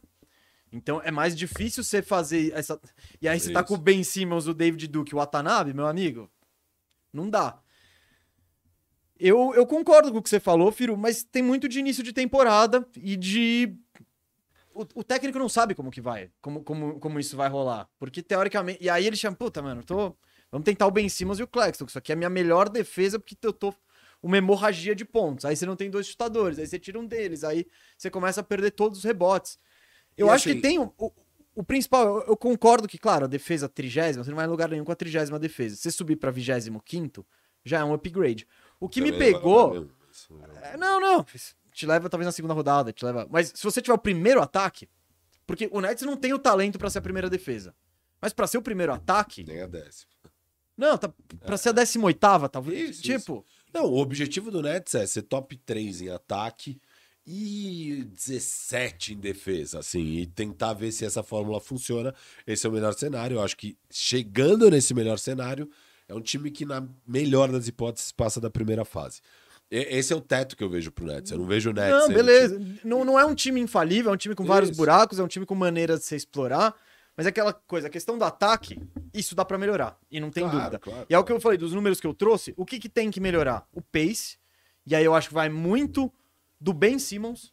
Porque o Ben Simmons é o cara que impõe o pace. O Duran, o Kyrie. O Kyrie não puxa aqueles contra-ataques malucos, não. E por isso que eu quero ver o Ben Simmons jogando sem eles bastante, sabe? Numa Não, segunda mas- unidade, Mas, eu acho que onde ele, ele. corre com mas- um monte mas, de Firu, chutador. Mas ele pode correr com eles, porque só que ele tem que ter a confiança de que se ele sofrer falta, ele vai bater lance É. livre. Porque os caras não vão correr com ele. Você não imagina que o Ben Simmons vai puxar o contra-ataque e o Kyrie vai vir voando pra completar a ponte aérea. Não é isso. E o Duran também não é mais a dele. Então, eu acho que aí é uma questão de Ben Simmons e dele ter confiança de ter a bola na mão, porque ele tá arremessando seis bolas por jogo. Um negócio É bizarro. Então, é, o que, que dá pra melhorar? Isso dá pra melhorar com certeza o pace, eu acho que é importante. Porque é isso, pô, o Ben Simmons puxou, cara, só chegam os chutadores em volta ali. Porque aí, aí ele atrai a marcação, os caras vão falar, não, vão preferir fazer falta nele. Tá bom, vai bater o lance livre. Então tem toda essa questão de evolução. E a bola de três, eu acho que com a volta do. Com, com o aumento, né, do Kyrie, do Duran, que eu acho que é algo natural, e a volta desses dois caras, isso deve melhorar. Só isso já deve dar um upgrade no ataque. Só que beleza, não dá pra saltar de 18 pra 12. Não é, não, não é aí, Sim, porque a sim. defesa não. A gente acabou de falar, ela não. Tem que virar um top 5, top 7 no mínimo. Isso, pra de ter qualquer chance. E pra isso você tem elenco. Agora vamos ver. Novo técnico, nova filosofia, botar ideias na cabeça. Ó, mas é, é falando complicado. de futuro, então, aqui pro Brooklyn Nets, bom, óbvio, vai precisar ainda definir quem é o treinador, etc e tal. Os próximos jogos, são três jogos fora, Washington, Charlotte e Dallas. Aí eles pegam o Knicks no Barclays, em casa. E aí eles vão pra Costa Oeste, na Califórnia, pegar o Lakers, depois o Clippers, depois Sacramento e depois o Portland. Daí eles sobem, pegam o Portland lá. Então esses são os próximos oito jogos, dos oito, sete fora de casa. É, Acho que pode ser bom, hein? Pra, aquela viagem que faz a família ficar mais junta, né? com uma visitinha do Comiche, pra botar os pingos no cesto. visitinha do Comiche. Eu acho que essa novela do Kyrie ainda vai dar ruim. Eu não duvido nada ele ser suspenso e nunca mais jogar pelo Brooklyn Nets. Eu não duvido. Eu não duvido que o- em breve seja a última partida do Kyrie Irving pelo Brooklyn Nets. Não duvido. Mas se, se o time jogar e tal, essas são as coisas que eu vejo em quadra que podem melhorar. E, cara, Washington dá pra ganhar. Charlotte dá pra ganhar. Dallas eles vão perder.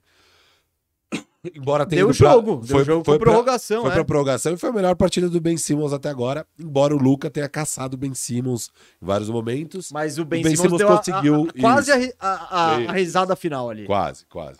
Ben Simmons, não, o Ben Simmons conseguiu ter umas boas posses defensivas contra o Luca. Foi curioso ver o Luca querer caçar ele num time que tenha tanto marcador Ele é ruim. assim, velho. Ele fala, mano, Ele é. eu, vou- eu acabar com a Quero- confiança desse cara, vou é. minar ele.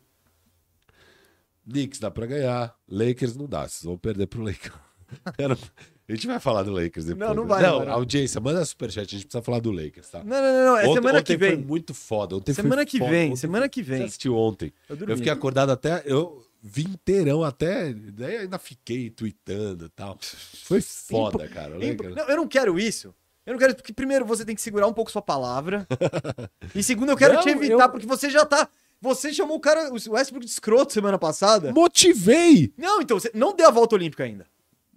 Você tá louco pra dar essa volta olímpica, falar que você motivou o Westbrook. Motivei, Eu ué. já te disse, se isso continuar, eu, eu dou a thumb pro Westbrook semana que vem. Tá bom, a gente tá dá a thumb, vamos de, e vamos falar um monte. Vamos orar, família, pra semana que vem ser. Pintou o campeão. Não, eu, eu já, eu já tenho uma ideia- umas ideias de thumb aí. Eu já tenho umas ideias de thumb aí. Lakers, depois o Clippers, que dá pra ganhar. O Clippers horroroso, pior ataque da liga. Nossa, o negócio. Pô, o, Falando em- Clippers, o Clippers, As últimas quatro temporadas, eles foram, tipo, ou melhor, ou segundo melhor, ou terceiro melhor time em arremesso. Uhum. Esse ano eles estão, tipo, os piores. Sei lá, os terceiro pior, óbvio, o pior é o Lakers. O terceiro pior em arremesso, uma coisa assim. Não dá pra entender como, o que que tá rolando, cara. O que que tá rolando no Clippers? Eu assisti pouco Clippers, então eu não sei o que tá rolando no Clippers. Óbvio, um pouco do que tá rolando é Kawhi Leonard, não joga. Ah, o Paul George joga às vezes. É. Sempre alguém não joga. O É. Clippers é complicado. Sacramento dá pra ganhar. Então, agora é uma sequência boa pro Nets, basicamente. Então- Apesar de ser fora de casa, uma sequência boa. Então tem que ganhar uns joguinhos. Tipo, não dá pra terminar essa sequência, não sei quantos jogos são, e tá 4 de 12. Não dá pra fazer igual o meu querido Minnesota, que na sequência mais fácil de começo de temporada tá 4-4. Uma sequência que tinha que estar no mínimo 7-1. No mínimo, mínimo 7-1. Mas não tá. Tá 4-4. É, beleza, beleza. Acho que tá. Deu de Nets? Falamos bastante de Nets, hein? Passamos em todos bom. os cenários, cenários que nem existem ainda, mas que existirão, como o Imeldoka treinador. Superchat? Superchat. Superchat aqui. Não, não, não, não. Fica aí. Não, fi... cara, é pra você o superchat. Meu Deus, olha. Esse cara, ele é muito perninha e muito mascaradinho, gente. Tá doido. Enquanto isso, eu vou abrindo aqui o backstage. É, vai chamando todo mundo que a gente vai falar de daqui a pouco de. De. Cleveland Cavaliers. Cleveland Cavaliers. E o jogo ontem foi da hora. Eu vou. Eu, já vou dar minha volta olímpica no Garlandinho aqui. Que quem, teve muita gente que assistiu o jogo ontem que deve ter pensado: pô, mano, o Mesa falou, hein? O cara é bom. Então, é isso. É, é hora de volta olímpica. Só vamos esperar o perninha do Firu voltar do, do banheiro, né? Que ele não aprendeu. Ele não aprendeu que antes de entrar no programa tem que ir ao banheiro e tirar aquela aguinha do joelho. É, e, gente, mande superchat também, tá? Que se, você, se a gente não. A gente vai ter um segundo bloco de superchats respondendo é, na, no final do programa. E já aproveitando o momento Merchan, se você não tá inscrito na Toco TV, se inscreve. Essa é a hora também pra você dar uma clicada na Tocopédia, já deixa salvo aí do lado tal, porque o último episódio é sobre o Jason Williams e a influência dele pra um jogador de futebol. Então são dois jogadores que, no fim das contas, depois que eu escrevi o roteiro, eu falei, cara, e o pior é que a carreira deles tem muita coisa em comum. Então, se você não viu, não sabe quem é, clica e vai lá na Tocopédia, gente. Vai lá na Tocopédia. É, porque tá muito legal. E essa semana vai sair cheque, hein? Vai sair cheque. Vai sair um de- do cheque na segunda-feira que tá, ó. Lindo, lindo, lindo. Vamos falar do caso do primo aqui também, do Joshua Primo, que foi dispensado, algo esquisito, algo muito incomum, né? Uma equipe dispensar assim uma escolha de draft, de, de loteria, ele foi acho que 12 segundo, 13 terceiro. Vamos falar do caso, o caso do, do Primo. E vamos, eu vou trazer uns superchats aqui. Eu vou trazer, é que eu não queria trazer, eu vou trazer o superchat. Ah, olha o Perninha aqui, ó. Perninha chegou. Então, já chega aí, ô, ô Perna. Porque o Pedro Meirelles, e eu vou pedir também pro nosso diretor Você botar algum superchat? nenhum. Tem, tem dois, os dois acho que são pra você. O Pedro Paulo disse que ele só queria passar aqui pra dizer que você tem razão. Acho que foi durante a parte do, do Kyrie. Obrigado. viu? Alice falou, eu, eu concordo com tudo que você falou naquela parte. Tinha muito alinhado, né, Gustavo? É, é. Tirando, eu falei. de- E, e sabe o que o eu queria botar? Põe- Dá pra botar a KTO aí? Pode botar a KTO aí, por favor. Porque Só o Brava vem com superchat? Vem com superchat. Porque o Pedro Meirelles falou: destaquem as atuações do Westbrook saindo do banco.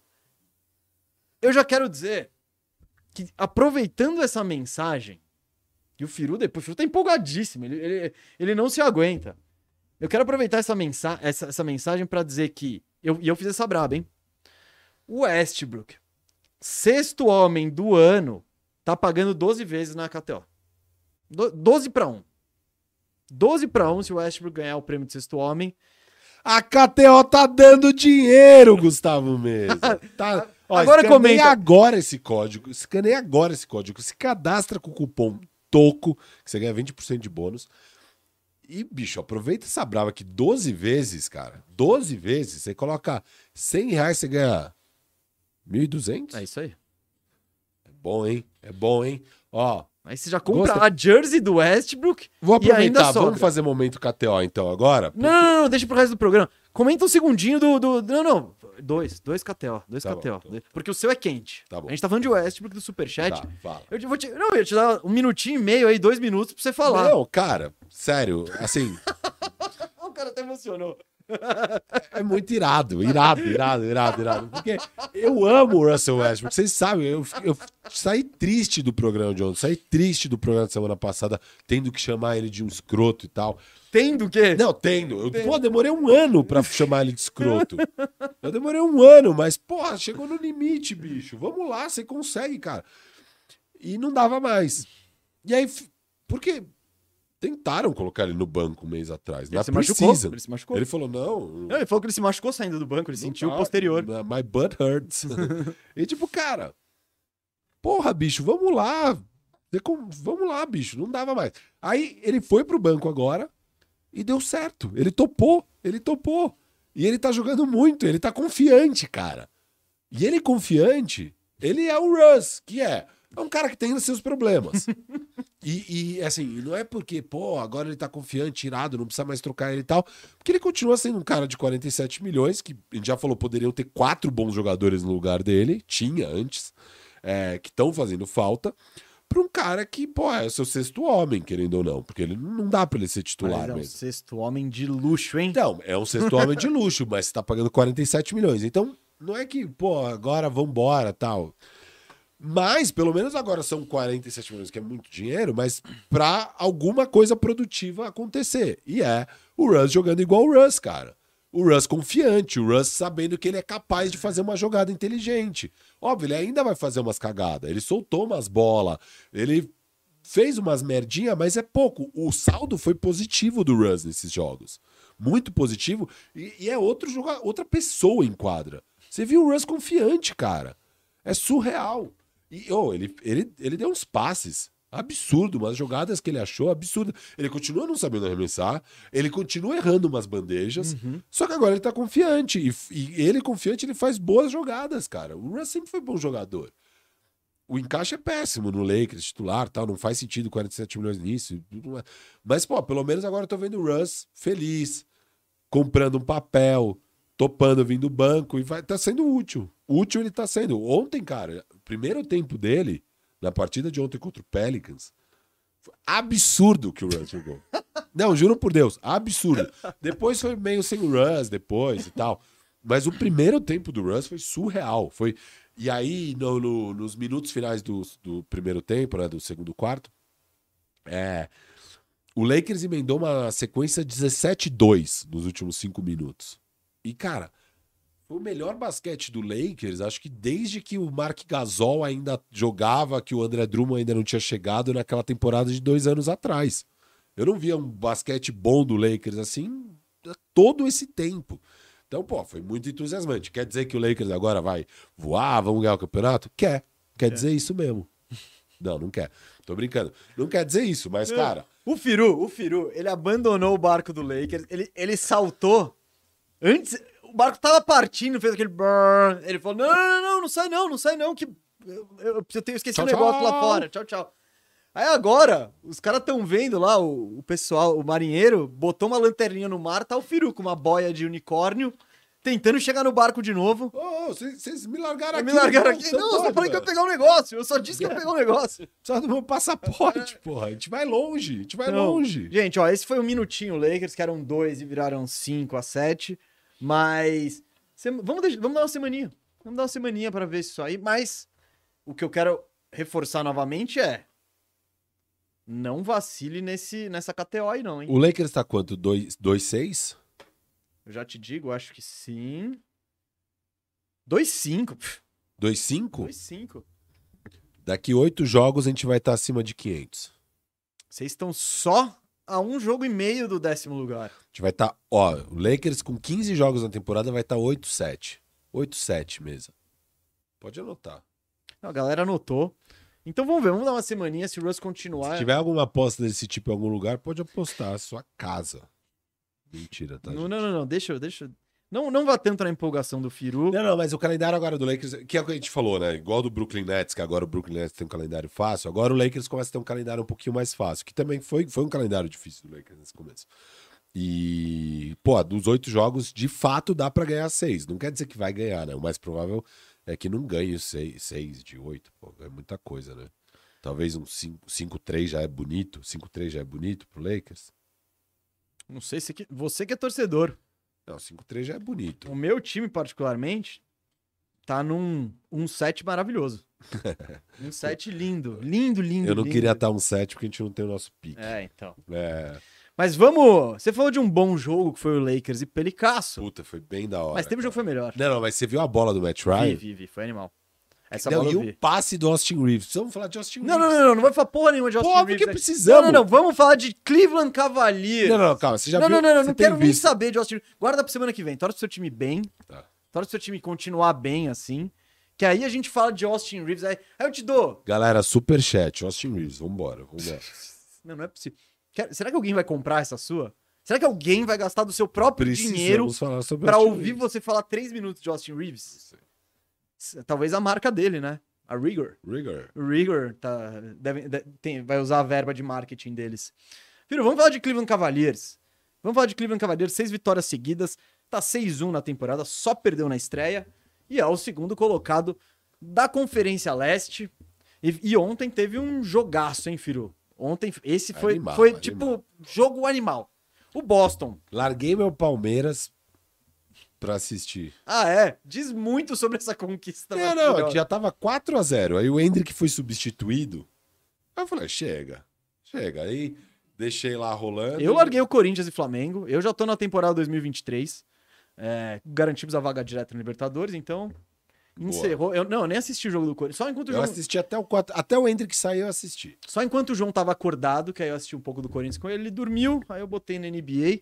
E que jogaço, que Eu jogaço, o assim. quarto, quarto e a prorrogação desse jogo. Foi, não, mas o jogo inteiro foi. Ah, você não viu o Garlandinho então no começo, né? Não, porque a hora que eu vi, Spider brilhando, né? O Garland. Eu acho que ontem o jogo passou na ESPN e mais gente tem acesso, né? Não é só do League Pass. Ano passado o Cleveland tava escondido nos, nos, É. nos meandros do League Pass ali.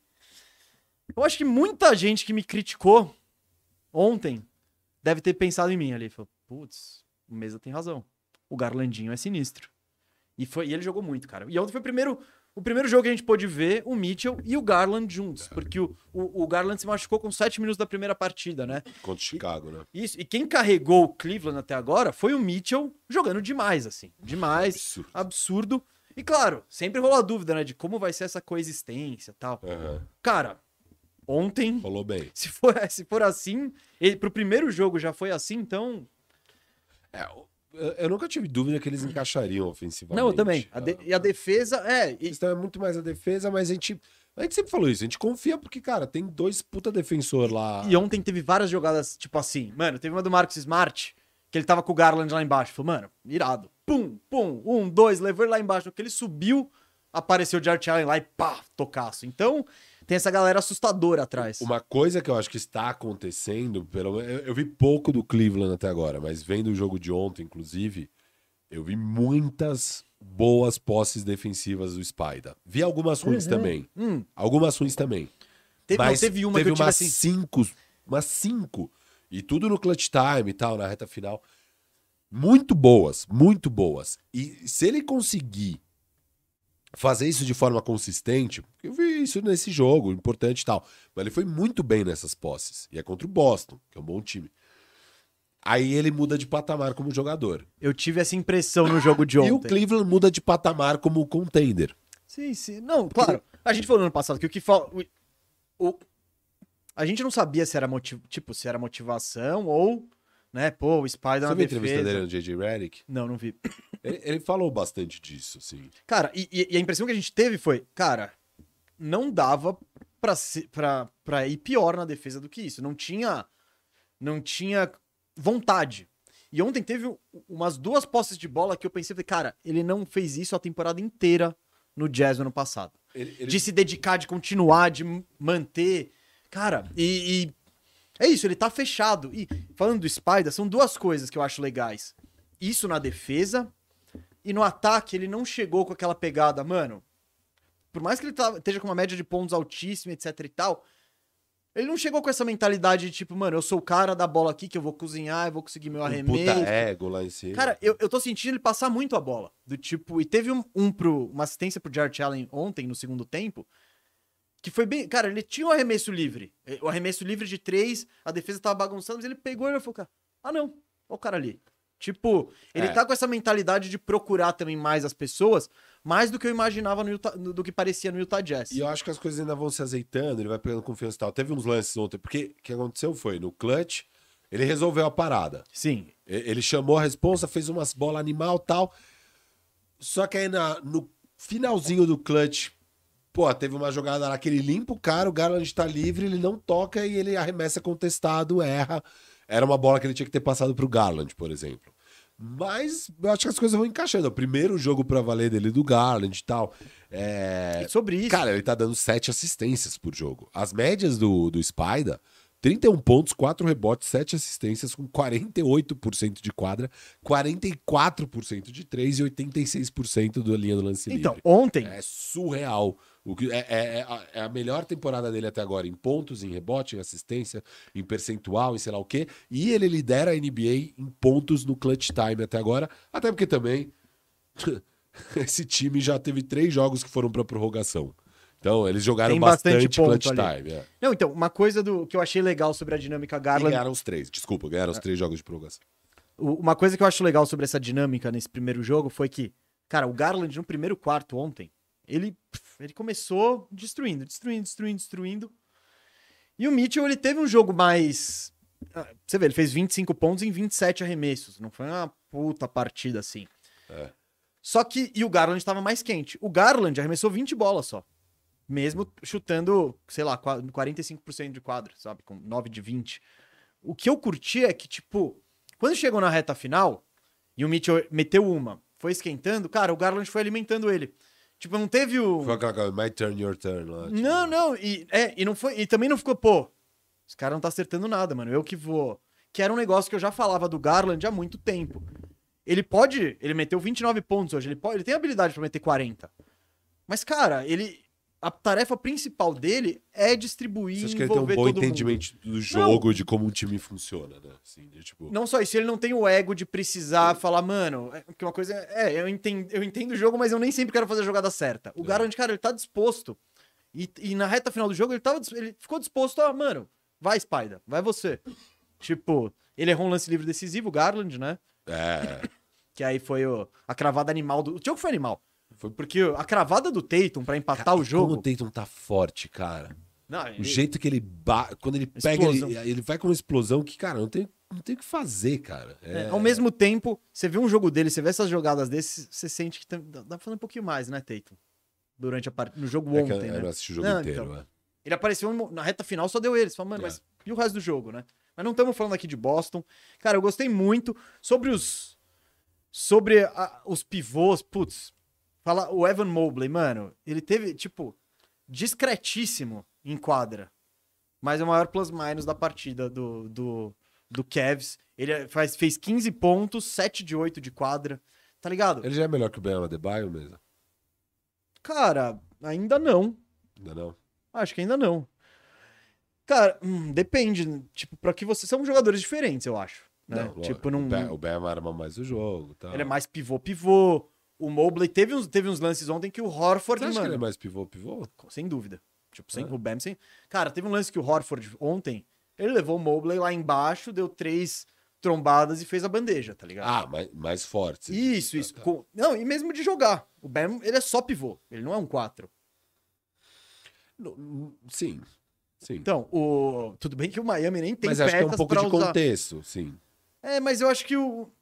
Não sei, eu acho que o Bam ele é ma- mais um 5 e o Mobley, nesse momento, ele é mais um 4, mas ao mesmo tempo o Cleveland tem essa alternativa e ele usou isso no jogo ontem, de deixar o Jarrett Allen um pouco no banco, e aí vai com o time mais baixo e tal. Eu até fiz esse levantamento. Dos minutos do Mobley até agora na temporada, é, dois terços é jogando com o Jared Allen. É. Só que um terço ele joga sem o Jared Allen. Então, 30% aí ele é pivô, né? E, e os números dele com o Jared Allen nem são tão bons, assim. Eles são mais 1,9 só em, por 100 posses. Tudo bem que, óbvio, são os minutos São os mais minutos difíceis. importantes, são os é. E estão é ganhando jogo, assim. exato. São- E estão ganhando mesmo assim. É, o o plus minus de todo mundo nesse time é positivo, menos do Coro, basicamente. É, inclusive, eu acho que eles só perdem o primeiro jogo porque o jogo, porque eles ainda estavam tentando o Coro. Aí dá o primeiro jogo, eles falam, é, desencana. Cara, eles ganharam todos. Ganharam de Washington depois na prorrogação, aí ganham do Orlando, aí Boston, prorrogação, ganham. Ganham do Knicks e agora Boston de novo na prorrogação. Ganham dois jogos com o Boston indo pra prorrogação, ganham os dois. Que, de novo, também mostra os problemas de Boston em, em clutch time, em ataque de Ah, não, tá. Sobre, sobre É. isso. No- nos momentos decisivos, o Boston é muito ruim, sempre foi. Ano passado era ruim. É, Ao mesmo tempo, durante o jogo, cara, o Boston, ele se mantém sempre na partida jogando daquela forma coesa, meio todo mundo passando. Mas quando aperta, né, é mais... para de jogar assim. Para de jogar. O, o, e o que é absurdo do Cleveland? Bom, Cleveland, sexto melhor ataque da liga, segunda melhor defesa. É. Tá. O que, que você queria? Ah, Eu- eu- eu tenho ganham estatísticas Chicago. legais Eles ganham aqui. de Chicago, desculpa, é pra Toronto que eles perdem no primeiro jogo por Uhum. três pontos. O único jogo que eles perderam foi por três pontos pra de um Toronto. time bom. Um time bom na E estreia. foi o, o- o Garland machucado também. Isso, o Garland Gar- machuca e o Okoro ainda tá no lineup. É, sobre o sexto melhor ataque, cara, olha os aproveitamentos na bola de três desse time mesmo. O Wade, é, que virou um pouco ala. Cara, todo jogo... A gente... eu- se quiser falar dessa questão... Tá, entra Depois, daqui a pouco. Então, isso. deixa eu falar. Os números. Wade, 56% de três com quatro tentativas por jogo, que é um bom volume. Lavert, 48% de três com Isso vai seis cair. com seis tentativas. É, o Spider, 44% de três com nove arremessos por jogo. O Garland, 42% com seis tentativas por jogo.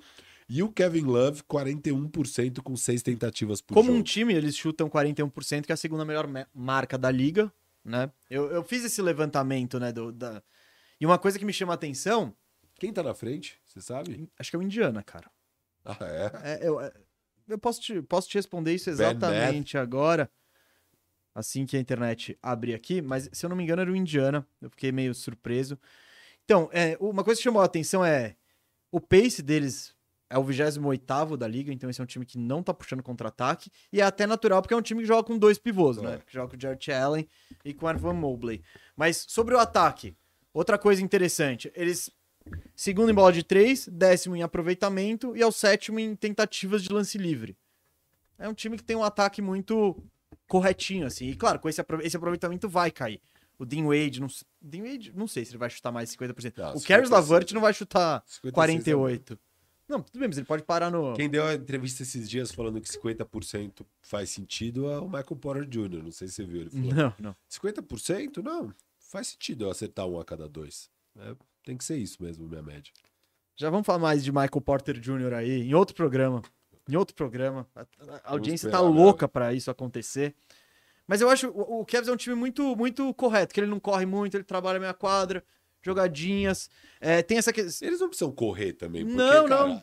ele- com Garland e Spider, você vai criar tão Você fácil. tem a meia quadra ali, você tem a meia quadra. Exato. Então, bom, fala da defesa. A defesa já era esperado que fosse, né, Boa. uma defesa de elite. Eu acho que, claro, quando chega o Garland e o Mitchell, você fala, putz, medo como é que vai caia, né? ser? É. que.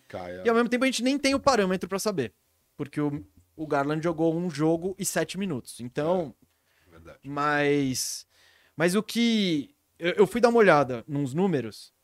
Você acha? Eu, eu imaginei que eles dessem muito toco por jogo. Ah, 26 na liga. É o trigésimo time que mais rouba a bola. É o que menos rouba a bola, então, em toda a liga. E como que esses caras sustentam uma defesa tão boa? Pra mim, a resposta. Do, Não, do aproveitamento. Sim, adver- eles são o oitavo. Devem contestar muito bem o arremesso. Isso, isso. E rebote, cara. Eles, eles ficam com rebote. Rebote defensivo, eles são quinto na liga em percentual, então 80% dos rebotes de defesa ficam com eles. No Nets, a gente acabou de falar, era 70%. E eles são o terceiro time que cede menos rebotes pro adversário na partida inteira. E é- são o quinto time que menos cede rebotes ofensivos. Então, cara, quando você tá jogando contra o Cavs, eles não vão que nem doido tentar roubar sua bola. Eles não vão necessariamente, embora tenha essa contestação diária, eu acho que é até difícil chegar lá pra eles contestarem. Mas é um time que vai jogar a defesa certinha, Seu vai aguerrida. tá contestado e se errar, você não Exato. rebote. Se, reba- se errar, o rebote é nosso. E eles nem vão pegar e sair correndo, não. Eles vão pegar e bater a bola tranquilamente ali, levar pro outro lado da quadra. Eu acho esse time muito bom. Eu gostei. O Garland ontem foi, mano, que atuação. Gostei do que eu vi da, do entrosamento dele com o Spider. Eu acho que os dois estão muito. Estão muito na mesma página. Sabe? Tipo, não tem ego, não tem um. Então, isso acho que vai ser muito legal, que é um risco. Você traz um alfa pro seu time, o cara que era o principal jogador pode ficar, pô, meu, que palha... Não, não tá rolando isso. Eu acho que a questão do Kevs, pra, pra ser considerado talvez um favorito, alguma coisa, precisa resolver essa parada das alas. Que o Kevs é impressionante. Ele tem, ele tem até várias, vários caras pra botar. Só que nenhum é o ideal. O Caris Lavert teve um jogo no, no- teve uma jogada, teve um jogo que ele fez 41 pontos ali e tal, foi absurdo, mas ontem teve uma bola no quarto quarto. Talvez, eu não sei se vai lembrar, também não lembro exatamente qual que é. Mas tipo, que o Spider tá puxando o contra-ataque, aí ele tem o Garland, não contra-ataque, mas o ataque, o Garland tá na direita, aí ele solta no Lavert, ele solta no Lavert pra esquerda. Eu falei, essa bola não volta. Aí não deu outra, né? o Lavert começou, tananã, e tentou ir pra dentro, e não é quem que você faça isso. O Okoro, esquece. Ele é um ótimo defensor e no ataque ele é pior que o Firu. E falo, ó, você viu que da hora isso? Não, e é isso, isso é de coração, tá? Eu acho que você tem É. mais recursos ofensivos que o, que o Isaac Okoro. E aí as outras opções são aquelas meio. ah, que é o Cedi Osman e o Dean Wade. Que tipo, o Cedi Osman ele traz um pouco de all-around em tudo, mas ele não é bom em nada. Ele é um chutador razoável, um defensor razoável, ele tem um playmaking razoável, mas né? E o Dean Wade também é meio que parecido, agora chutando isso tudo de três. Eu curtiria muito ver um. Ver, ver um upgrade ou uma mudança nessa posição ali, dar uma reforçadinha. Sabe o nome que eu gostaria? Não é pra ajudar a defesa. Mas imagina o McBuckets nesse time. Doug McDermott. Porque ele, eles passam a quadra. É, ele tá facinho. Não, exato. Eu pensei num facílimo ali que você não vai precisar dar nada. Joe Harris eventualmente pode ficar fácil. Ah, não. A partir do momento que o. Sim, sim. Aí você pode ir atrás do Joe Harris e tal, mas. Ah, eu, eu- quando, quando eles assinam o Spider, assinam, né? Trocam pelo Spider e conseguem adquiri-lo. E, e o LeBron ainda não tinha assinado, né, com o Lakers. Eu só ficava pensando, cara, não assina e vai ano que vem pro Cavs, cara. Ia ser tão Uhum. irado o LeBron nesse Cavs. É o porra, é perfeito, né? Ah, Cavs. não, porra. Não, é- Perfe- então, o Lebron, você pode botar o Lebron lá com 42 anos Não, eles. só pra fazer a bola girar, tá ligado? Fica de boa, vai, ataca de boa. Nossa. A bola cai na sua mão, ele sabe o que fazer. Ah, esse time com o LeBron ganha o título com o pé nas costas, assim, pé nas costas. É o melhor time da NBA de longe. Você põe o LeBron nesse Ah, time. Não, então. Você põe o LeBron nesse time, acabou, acabou. Uma pena que o LeBron assinou com o Lakers. Imbecil. Ai, What an idiot! What an idiot. Caraca, velho. Foi, foi muito surpreendente, né, o LeBron ter assinado com o É. Lakers sem ter troca do Russ, sem Não, nada. é que eu acho que tava comprometido. Minha visão, e eu A acho gente que ainda. vai- achava na Não, época. não, eu mas- ainda acho que tá comprometido a me- me- mexer os picks durante o ano, sabe? Tipo, pra mim, eu, eu ainda acredito nisso, mas vamos ver, vamos ver. Pode O- ser que não, o- pode ser que só o pelincaço com a lábia boa dele convenceu Porque o, o LeBron. KD eles não conseguem pegar. Daí é- é, tem poucos alas, né? Pra, pra eles Depende de que escalão você quer esse ala, né? Não, de um cara bom, assim, bom. Mas aqui eles já não têm os picks também pra Não, buscar não. o cara bom. Então, é- eu tô falando, é o Mike Buckets, é um, sei lá, um upgradezinho, eu não sei. Cadê os caras? Era, era o Bo... Mano, imagina o Bogdanovich ali. Putz. Perderam esse bonde aí, porque ele renovou com o Detroit. É. Então. Ah, mas ele ter renovado. Não, não, não, não. Esse ano não troca mais. Acho que se renovou durante a temporada, só troca no que vem. Eu acho que dia 15 não, ele não tá liberado, não. É uma extensão. Acho que extensão não muda nada. Eu não sei direito também. Precisa ver. Não- depois Mas- vê, mas eh, tem esses times aí, ó. Eu não consigo entender como que todos esses contenders deixaram o Boian passar, cara. Uhum. Não dá Não, pra porque ele tava muito facinho. Não, muito, cara. Ele é muito bom. Sim. Sim, ele é, ele- ele- ele é um excelente jogador de basquete. Ele sabe É. jogar basquete. Sabe arremessar, sabe passar, sabe faz, faz tudo, faz tudo bem. É. Então, Enfim, eles podem tentar achar algum ala aí. Mas ma- não é fácil, porque é uma posição que tem poucos caras muito bons, assim. mas é, então, não, e, tu- e no fim das contas você vai acabar, né? Tendo aquele, você vai acabar saindo com um novo Caris Lavert, um novo Dean Wade, um novo Mas eu gostaria de ver um, um upgrade legal, assim. Eu não, não trouxe os nomes. Talvez eu possa ir atrás deles, né? Se vocês quiserem mandar nomes aí no chat, Portland é errado pegar um Jeremy Grant, assim. então aí é legal. É bacana também. Harrison Barnes no Sacramento. Ah, se o olha, Kingaço, olha, hein? se o Kingaço der ruim. Harrison Barnes. Ó a faxina firmeza rolando aqui ao vivo. Precisa voltar, hein? Precisa voltar. É, vamos voltar em breve. Vamos voltar a isso. É, mas, pô, eu, eu tô curtindo muito o que eu vi do Cavs essa temporada. Eu acho que. Fico feliz que o pessoal também vai ter mais oportunidade de ver o Garlandinho.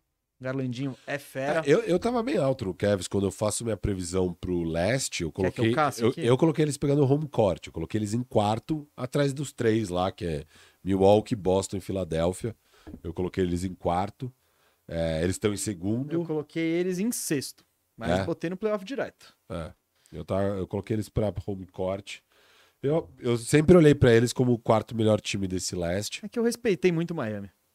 Ah, É, é. uma- E acho mas que tem- Toronto era o Não, eu botei outro. o Nets também. Botei o Ah, Nets em não. quarto. Pô, Ah, bicho, vamos- é. calma. Vamos ver o que acontece. É, né? Vai chegar o. o- Não, eu acho que o Nets, mesmo dando certo, nunca vai ser melhor que esse Cavs. Ah, não, até porque já.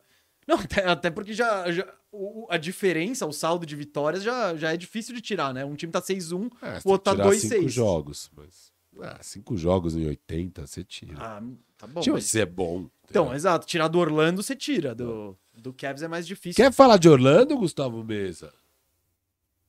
Cara, cê- cê- é que você tem brabo, eu acho. Eu Posso fazer minha braba, então? Tem a ver com Orlando? Não. Não? Ah, então por que você quer falar de Orlando? Porque a gente tá falando do leste. Acabou o Cavs. Eu não quero. Eu, eu não posso falar de Orlando. posso mo- Você quer dar sua volta olímpica? E eu vou contestar a sua volta olímpica. E eu vou usar um clássico argumento de Firu de- dizendo que eu também tava certo, mesmo estando errado, mesmo não acontecendo o que eu falei que ia acontecer. Eu nunca fiz isso. Nunca. Com o Abel Braga, por exemplo, com o Abel, com Abel Ferreira, nunca. O Abel? Não, nunca. Não. Não, imagina. Você tava certo. Fala, o que, que você quer falar do Orlando? Orlando Magic? Ah, Não, eu perguntei se pole? você quer falar. Não, tamo na pole. Não, você tinha me falado que você talvez Não, eu fosse falei querer se falar. sobrar. Não, se sobrar É, tempo, então. eu falo. Ah, então, tá sobrando tempo ou não? Não, a gente falta, falta uns 15 minutos pra terminar o programa. E é Tem que eu ia trazer. superchat? O que, é que eu vou pra um braba? Não, tem superchat. Se quiser que eu fale. Bom, eu vou falar de Orlando já que você trouxe, eu não quero decepcionar a audiência. mas dizer que eu tô feliz, cara. Eu tô bem feliz. Paulinho é demais. Esse era o melhor cenário. Não, eu não, eu mas- não tava entendendo essa sanha de. Ai, vamos ver se a gente Cara, consegue um tava, play-in. tudo, Para. tava tudo bom. É que tem um motivo pra gente estar essa tragédia, eu acho. O Orlando tá essa tragédia. Que é a completa e total ausência de armadores. Saúde e falta de arremesso, que é as duas Não, coisas não, que eu não. falei. Principal, saúde. Cara, o Orlando, eu acho que ele, ele não fez um jogo essa temporada com dois armadores disponíveis. Então, mas É eu. tipo, Você tava mó alto nos caras, falei, mas ele, não, ele jogou 30 jogos Mas nos últimos adivinhar. 5 anos. Não, mas tá bom, mas eu não tô nem falando do Fultz que É. começou ano machucado. Tudo o bem que Suggs também é meio podre. Ah, o então a gente Harris não também é podre. É um ano, né? Não sei, não sei se o Suggs é, É, podre. isso, tá Teoricamente ele não é. Isso, não dava pra saber. Mas aí agora ele se machuca no segundo jogo, você fala, ah, hum. Hum, esse palha é podre. Então, mas é bom. A gente tá botando o Bobo de armador. E Tá da da hora. hora, tá eu só falar um hora, tá negócio. hora. Você viu o lance do Luca pra cima do Bobo? Eu Não. mandei no grupo. Você não viu? Ele leva o Bobo lá embaixo, faz uma cestinha, tipo, lá no garrafão Ah, e short. sai mandando um tio short pro too small. Bobo, que é, tem, sei lá, 2,20. É. O Luca é da hora, o Luca é da hora. Eu queria que você falasse de outra coisa, que é assunto quente. Que o pessoal pediu aqui, é o Joshua Primo. Ah, Joshua Primo, cara. Boa, boa. Cara, Joshua Primo, que doideira, né? Eu É. quero saber de uma coisa, você vai usar o apelido dele? O apelido que você criou? O saca-rola. Explica por que desse apelido. Não, porque existe o instrumento saca-rolha. Não, mas por que você tá Ah, tá, usando? tá. Porra. Pro Não, Joshua Primo. Foi um grande susto aí, ó, no- acho que foi no fim de semana. Do nada, o Shams lança a bomba. Sempre o Shams. Lança a bomba assim, falando. O San Antonio Spurs dispensou Josh Primo, ele escreveu. Não, eu fiquei tipo, calma aí, é o Joshua Primo? Ou tem outro Josh? Não, é, um- não é um- tem, né? É um primo do primo? Eu falei, quem é esse cara, velho? É ele mesmo?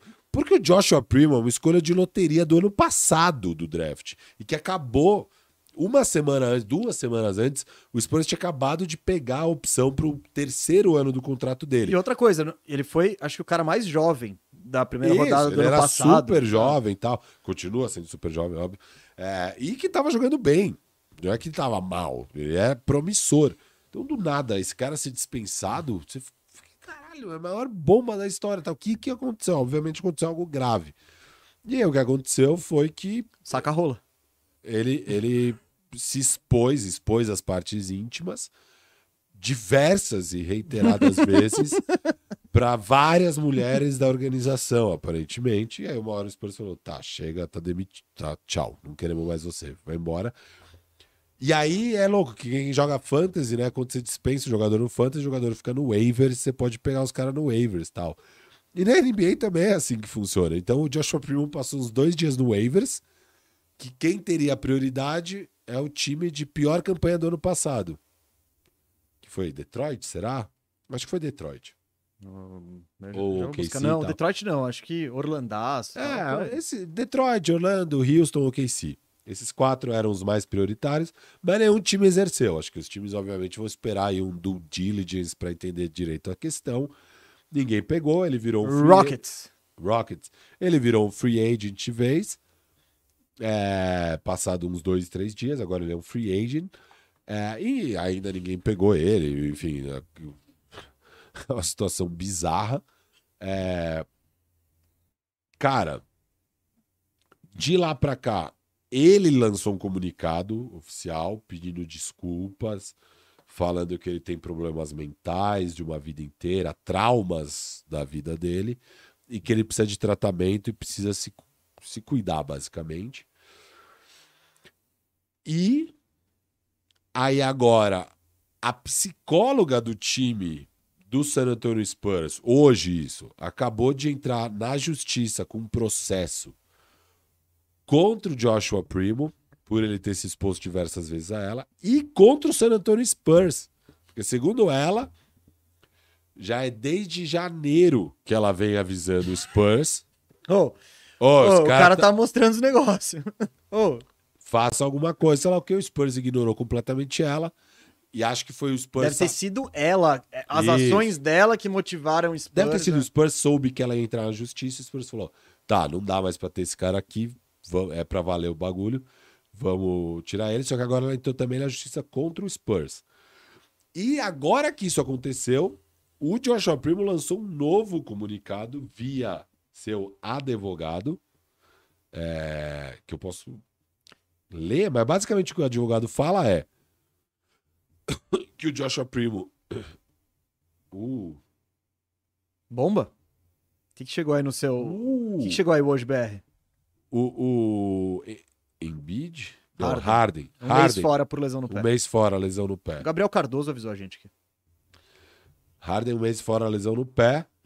É, a psicóloga é a Hillary Calton. É,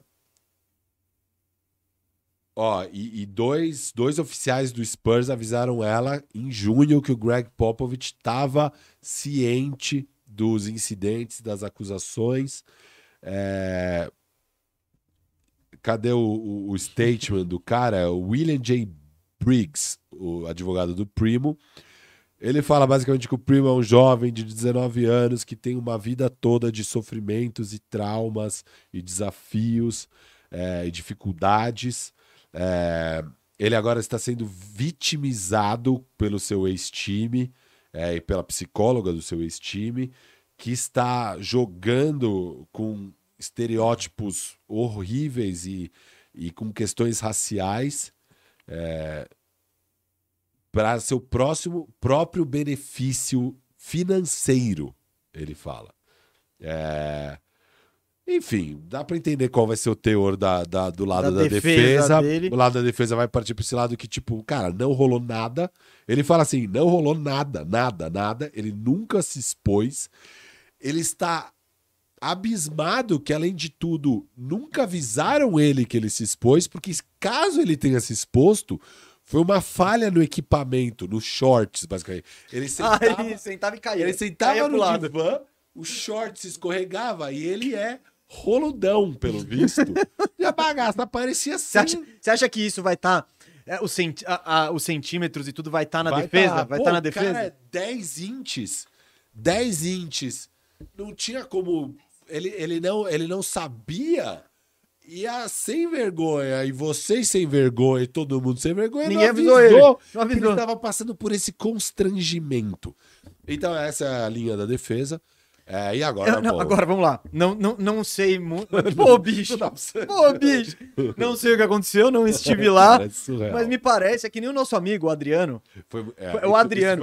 Teve, teve, teve, teve uma reunião de pais, assim, eu vou tentar resumir muito, resumir muito, assim. Aí foram os pais de todo, todo mundo, todo, tinha todo mundo lá, os alunos com 15 os pais, 15, 15, 15 alunos, encrenqueiros. 15 pais, beleza.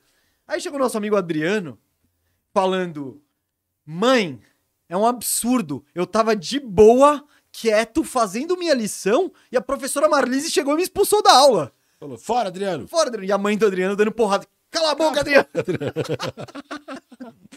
Eu acho que o empresário não pode dar uns cala a boca de Joshua Primo, né? Mas. Eu vi esses dias uma, uma tirinha do Calvin também, ele falando, acho que, pro- sei lá quem, falando, não, eu tava basicamente fazendo bondades e fui punido. assim. tipo, não, pô, é o, é o Adriano, o Joshua Primo. Cara, porque pro Spurs dispensar um cara que foi escolhido no draft ano passado, que tem 19 anos, ele não queria fazer isso. Principal- falando no business da coisa, tipo, por, mano, eu não vou. Eu acabei de gastar um pique de loteria em você, mano, vamos ficar. Pra chegar a esse ponto, é que tem coisa aí. E essa defesa dele é muito. É a defesa Adriano. Vamos chamar de defesa Adriano. Não, e é muito doido, porque ao mesmo tempo que você fala isso, porque ele fala aqui, ó, no último parágrafo ele fala, ó, Josh Primo está no começo de uma carreira promissora e está devastado com essas falsas alegações é, e a dispensa pelo Spurs. Ele está no processo de busca de tratamento para lidar com os traumas causados nele pela doutora Calthen é, e pelas suas alegações mentirosas, é, além dos traumas prévios, pregressos que ele sofreu quando criança. É, ele busca limpar seu nome e seguir em frente com a sua carreira da NBA. Se ele não fez nada, por que, que ele tá buscando tratamento? O que Exato. que tá não, não, eu tô buscando tratamento pros outros traumas, mas eu não fiz nada agora. Tô buscando tratamento pras mentiras dela. Pras mentiras, exato. Pô, pô. Não, então, vamos lá, né? O Joshua Primo, muito provavelmente, fez tudo o que estão falando aí. O Spurs, porque o Spurs não ia querer. Eu não quero acusar. Não, não quero, mas tipo, ah, mas é difícil não acreditar. Não, é- Tipo, é- que, que a psico... Você acha que. a- Agora vamos virar. A psicóloga do, do Spurs, ela falou, mano, eu vou, eu vou tirar uma grana desses caras. De quem que eu vou tirar essa grana? Do Joshua Primo ali. Do Eu vou, Joshua... eu vou ficar de janeiro a julho reclamando que tá- o cara tá mostrando tá mostrando as partes íntimas pra mim, porque eu já tô construindo isso, cara, porque eu vou tirar muita grana desses caras. Muito pouco provável, né, gente? Então, Não, e, e eles falarem que o equipamento malfunction. não, não. O que, que é o malfunction do shorts, da bermuda, do que Ela equipamento? fácil. Não, que, que equipamento é esse que fica caindo? Ele ele não, não consegue comprar uma, uma- uma bermuda com elástico, não, não pode usar uma calça. Óbvio que tem coisa esquisita aí, né? Mas fica aí a notícia relatada. E, bicho. Deve ter sido aí, né? É- é- coisa ele deve ter feito, porque o Spurs não abriria a mão de um asset. Ele fala Assim. que as alegações da Calton são ou uma completa é, mentira, fabricação, né? Um, no- um nojento. Bom, aumentou de forma nojenta. É, ou uma total fantasia. O Joshua Primo nunca se expôs intencionalmente. Eles usam Ah, intencionalmente. aquele dia que eu tirei a bermuda no, no meio da consulta? Não, não, não foi intencional. pra, pra, para ela ou para qualquer outra pessoa, e ele não estava sequer ciente que as partes íntimas dele estavam visíveis fora dos seus shorts de treinamento. Cara, eu Ou juro. seja, ele sabe exatamente o que aconteceu. Não, ó, eu não sei o que aconteceu, eu nunca me expus, mas se porventura Aquele minha dia, parte íntima ficou pra 10 de fora. janeiro. É não, não. É, de- é, não, é porque o shorts não tava funcionando. Malfunctioning. É. Malfunctioning de uma bermuda. Surreal, cara. Então, vamos ver aí. Mas, cara, é, é, muito triste, doideira. né? Porque, não, é cara, triste o que você vê moleque... por... que realmente, ele tinha um futuro. Cara, tinha um futuro. Ele tava na NBA, ponto. né? Tipo, 19 anos, você tá na NBA. Legal, você, mano. Você jogar um negócio fora por causa disso. E a gente vê diversos casos, né, de- desses comportamentos inapropriados de homens atletas em relação às mulheres. No futebol americano tá rolando isso com Bom, com o Deshaun Watson, né? Que ele foi suspenso por, acho que 11 jogos, etc e tal, vai ser julgado. Enfim, Joshua Primo é mais um caso aí. E, cara, nesse caso, eu imagino onde há fumaça. E, e alguém lá no grupo falou: bom, se o Brooklyn Nets agora vai pegar o e-mail Doca e já tá esse caos, pega também o Joshua Primo, vambora. Ah, já- vai, vai. Faz Volta. o time, o time O time inapropriado. do caos, all inappropriate Já team. tem lá o antissemita, junta com o, o- o assediador, junta com o outro assediador. Ah, não, o outro não sei se é assediador, né? As alegações são essas, né? Mas é que foi consentido no caso do e-mail Não, mas a- a- ele assediou um monte. Posse. É, a- as alegações atuais contra o e-mail Doca são que ele diversas e reiteradas vezes é, mandava mensagens ou falava coisas inapropriadas para as mulheres. Diversas mulheres, segundo os relatos Uhum. atuais do e-mail Doca. Então já, já tá crescendo aí. Se ele for contratado pelo Nets, meu amigo, tenho certeza que vai aparecer tudo. Aí vai É, aí o tudo. Boston vai lançar Não. tudo. Imagina, ele vai guardar a hora certa pra vazar tudo. Tipo, É. hum, a gente vai pegar o Boston nos playoffs, o Net- a gente vai pegar o Nets nos playoffs, pimba. É, Não. Precisa ver como cada organização trabalha. Então, Mas, cara, é que depende de um cara. Minha braba! Boa, rápido. KTO, Põe- KTO põe na KTO tela, KTO na tela. KTO na tela. Depois temos super chat. Eu preciso pegar aqui qual foi a minha braba. Mas é o seguinte: tem um time da NBA que eu gosto muito e que tá num começo aí arrasador, empolgante. Todo mundo tá muito feliz de ver. Inclusive, a sua jovem estrela está muito feliz. Quem não viu, a gente postou no Instagram da Toco TV um tweet meu que é sobre a fala dele, porque o jovem Anthony Edwards, conforme a gente previa aqui nesse programa, não tá muito feliz de jogar com dois pivôs que travam todo o garrafão e ele não tem caminho para infiltrar e enterrar. Ele tem zero enterradas na temporada e ele já tem duas declarações públicas reclamando da falta de espaço. É, Previmos algo parecido com isso aqui. E o começo do Minnesota não tá nada animador. O time tá 4-4 com um calendário sério mesmo, gente, horroroso. O mínimo, mínimo que o time poderia estar é 6-2. O normal seria estar 7-1. E se tivesse bem, estaria 8-0, tá? Porque é muito fácil esse calendário inicial do Minnesota Timberwolves. E hoje é um dia que o meu Olvaço, o seu Olvaço, o nosso Olvaço, esse time que Ele é muito nosso. que inspira confiança, alegria e amor, é, vai enfrentar. Eu preciso pegar aqui minha Bucks. aposta. Milwaukee Bucks. E a KTO tá dando dinheiro, galera. Então, escaneia aqui o código, clica, clica no link aqui embaixo na descrição do vídeo no YouTube, ou escaneia o código, se inscreva com, com o cupom TOCO para você ganhar 20% na sua primeiro depósito. E vai lá e faz essa brava, porque eu coloquei que o Milwaukee Bucks vai ganhar do Minnesota Timberwolves. Tá pagando 1,76 a vitória do Bucks, que é uma boa odd. Eu coloquei 10 reais. Se der Bucks, volta 17,69 pra, para mim. É, lembrando que o Milwaukee Bucks está 7-0 invicto na temporada. Tá E favorável. o Yannis está jogando. Eu também apostei no Yannis MVP. E olha, o Yannis está jogando como um MVP. Deve tá, a odd deve estar menor hoje. É. Tudo que eu digo é que o Yannis está jogando como MVP.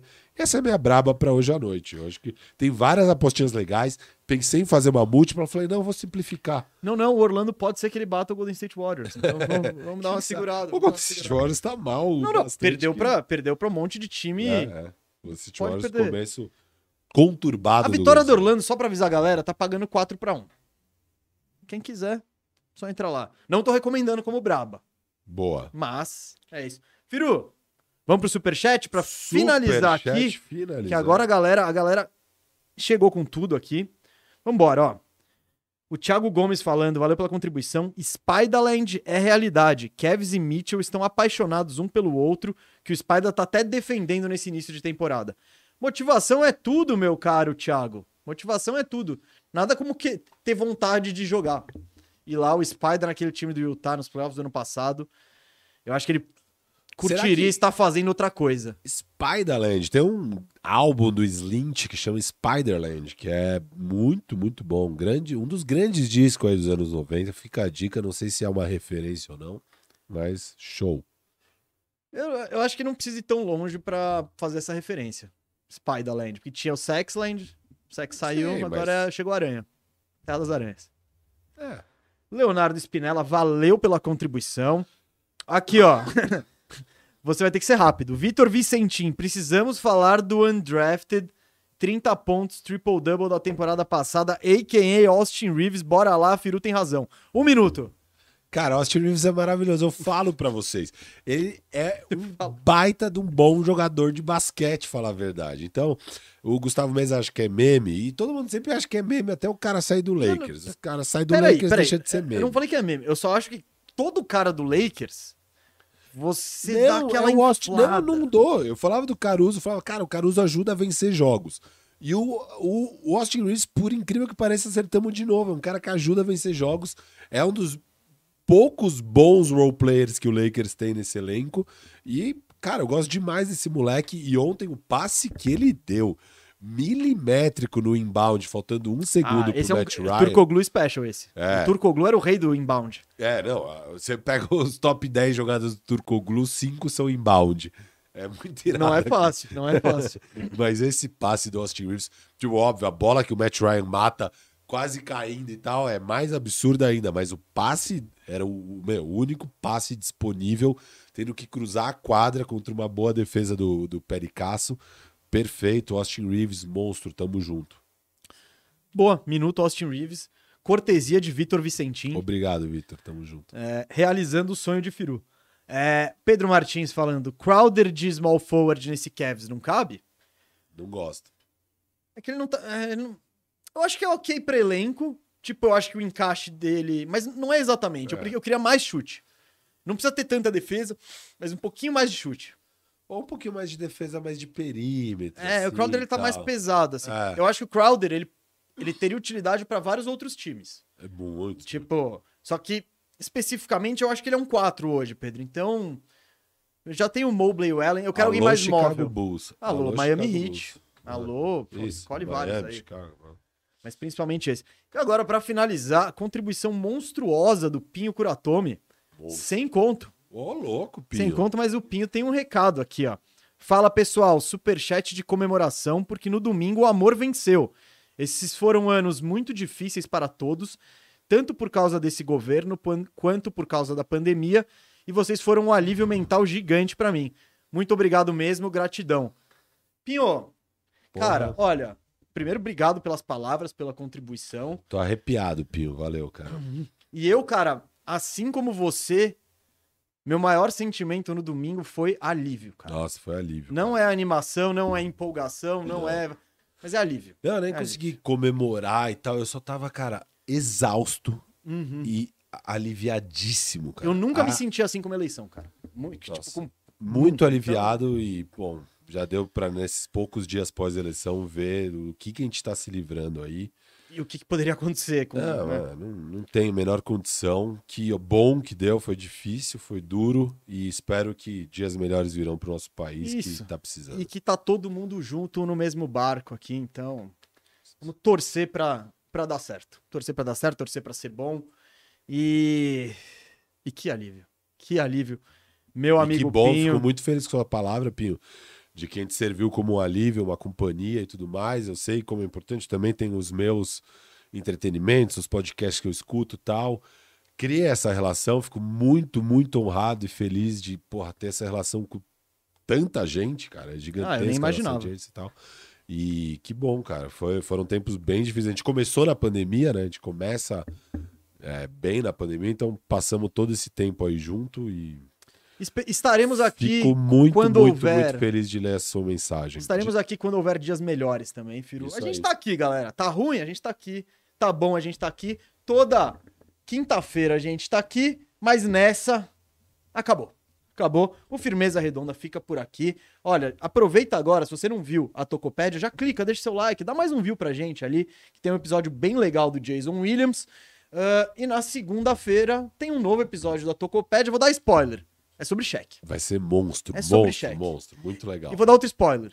Tocaremos feridas abertas. Tocaremos feridas abertas. É só isso que eu digo. Gente, muito obrigado por toda a companhia. Firmeza Redonda fica aqui. Até semana que vem.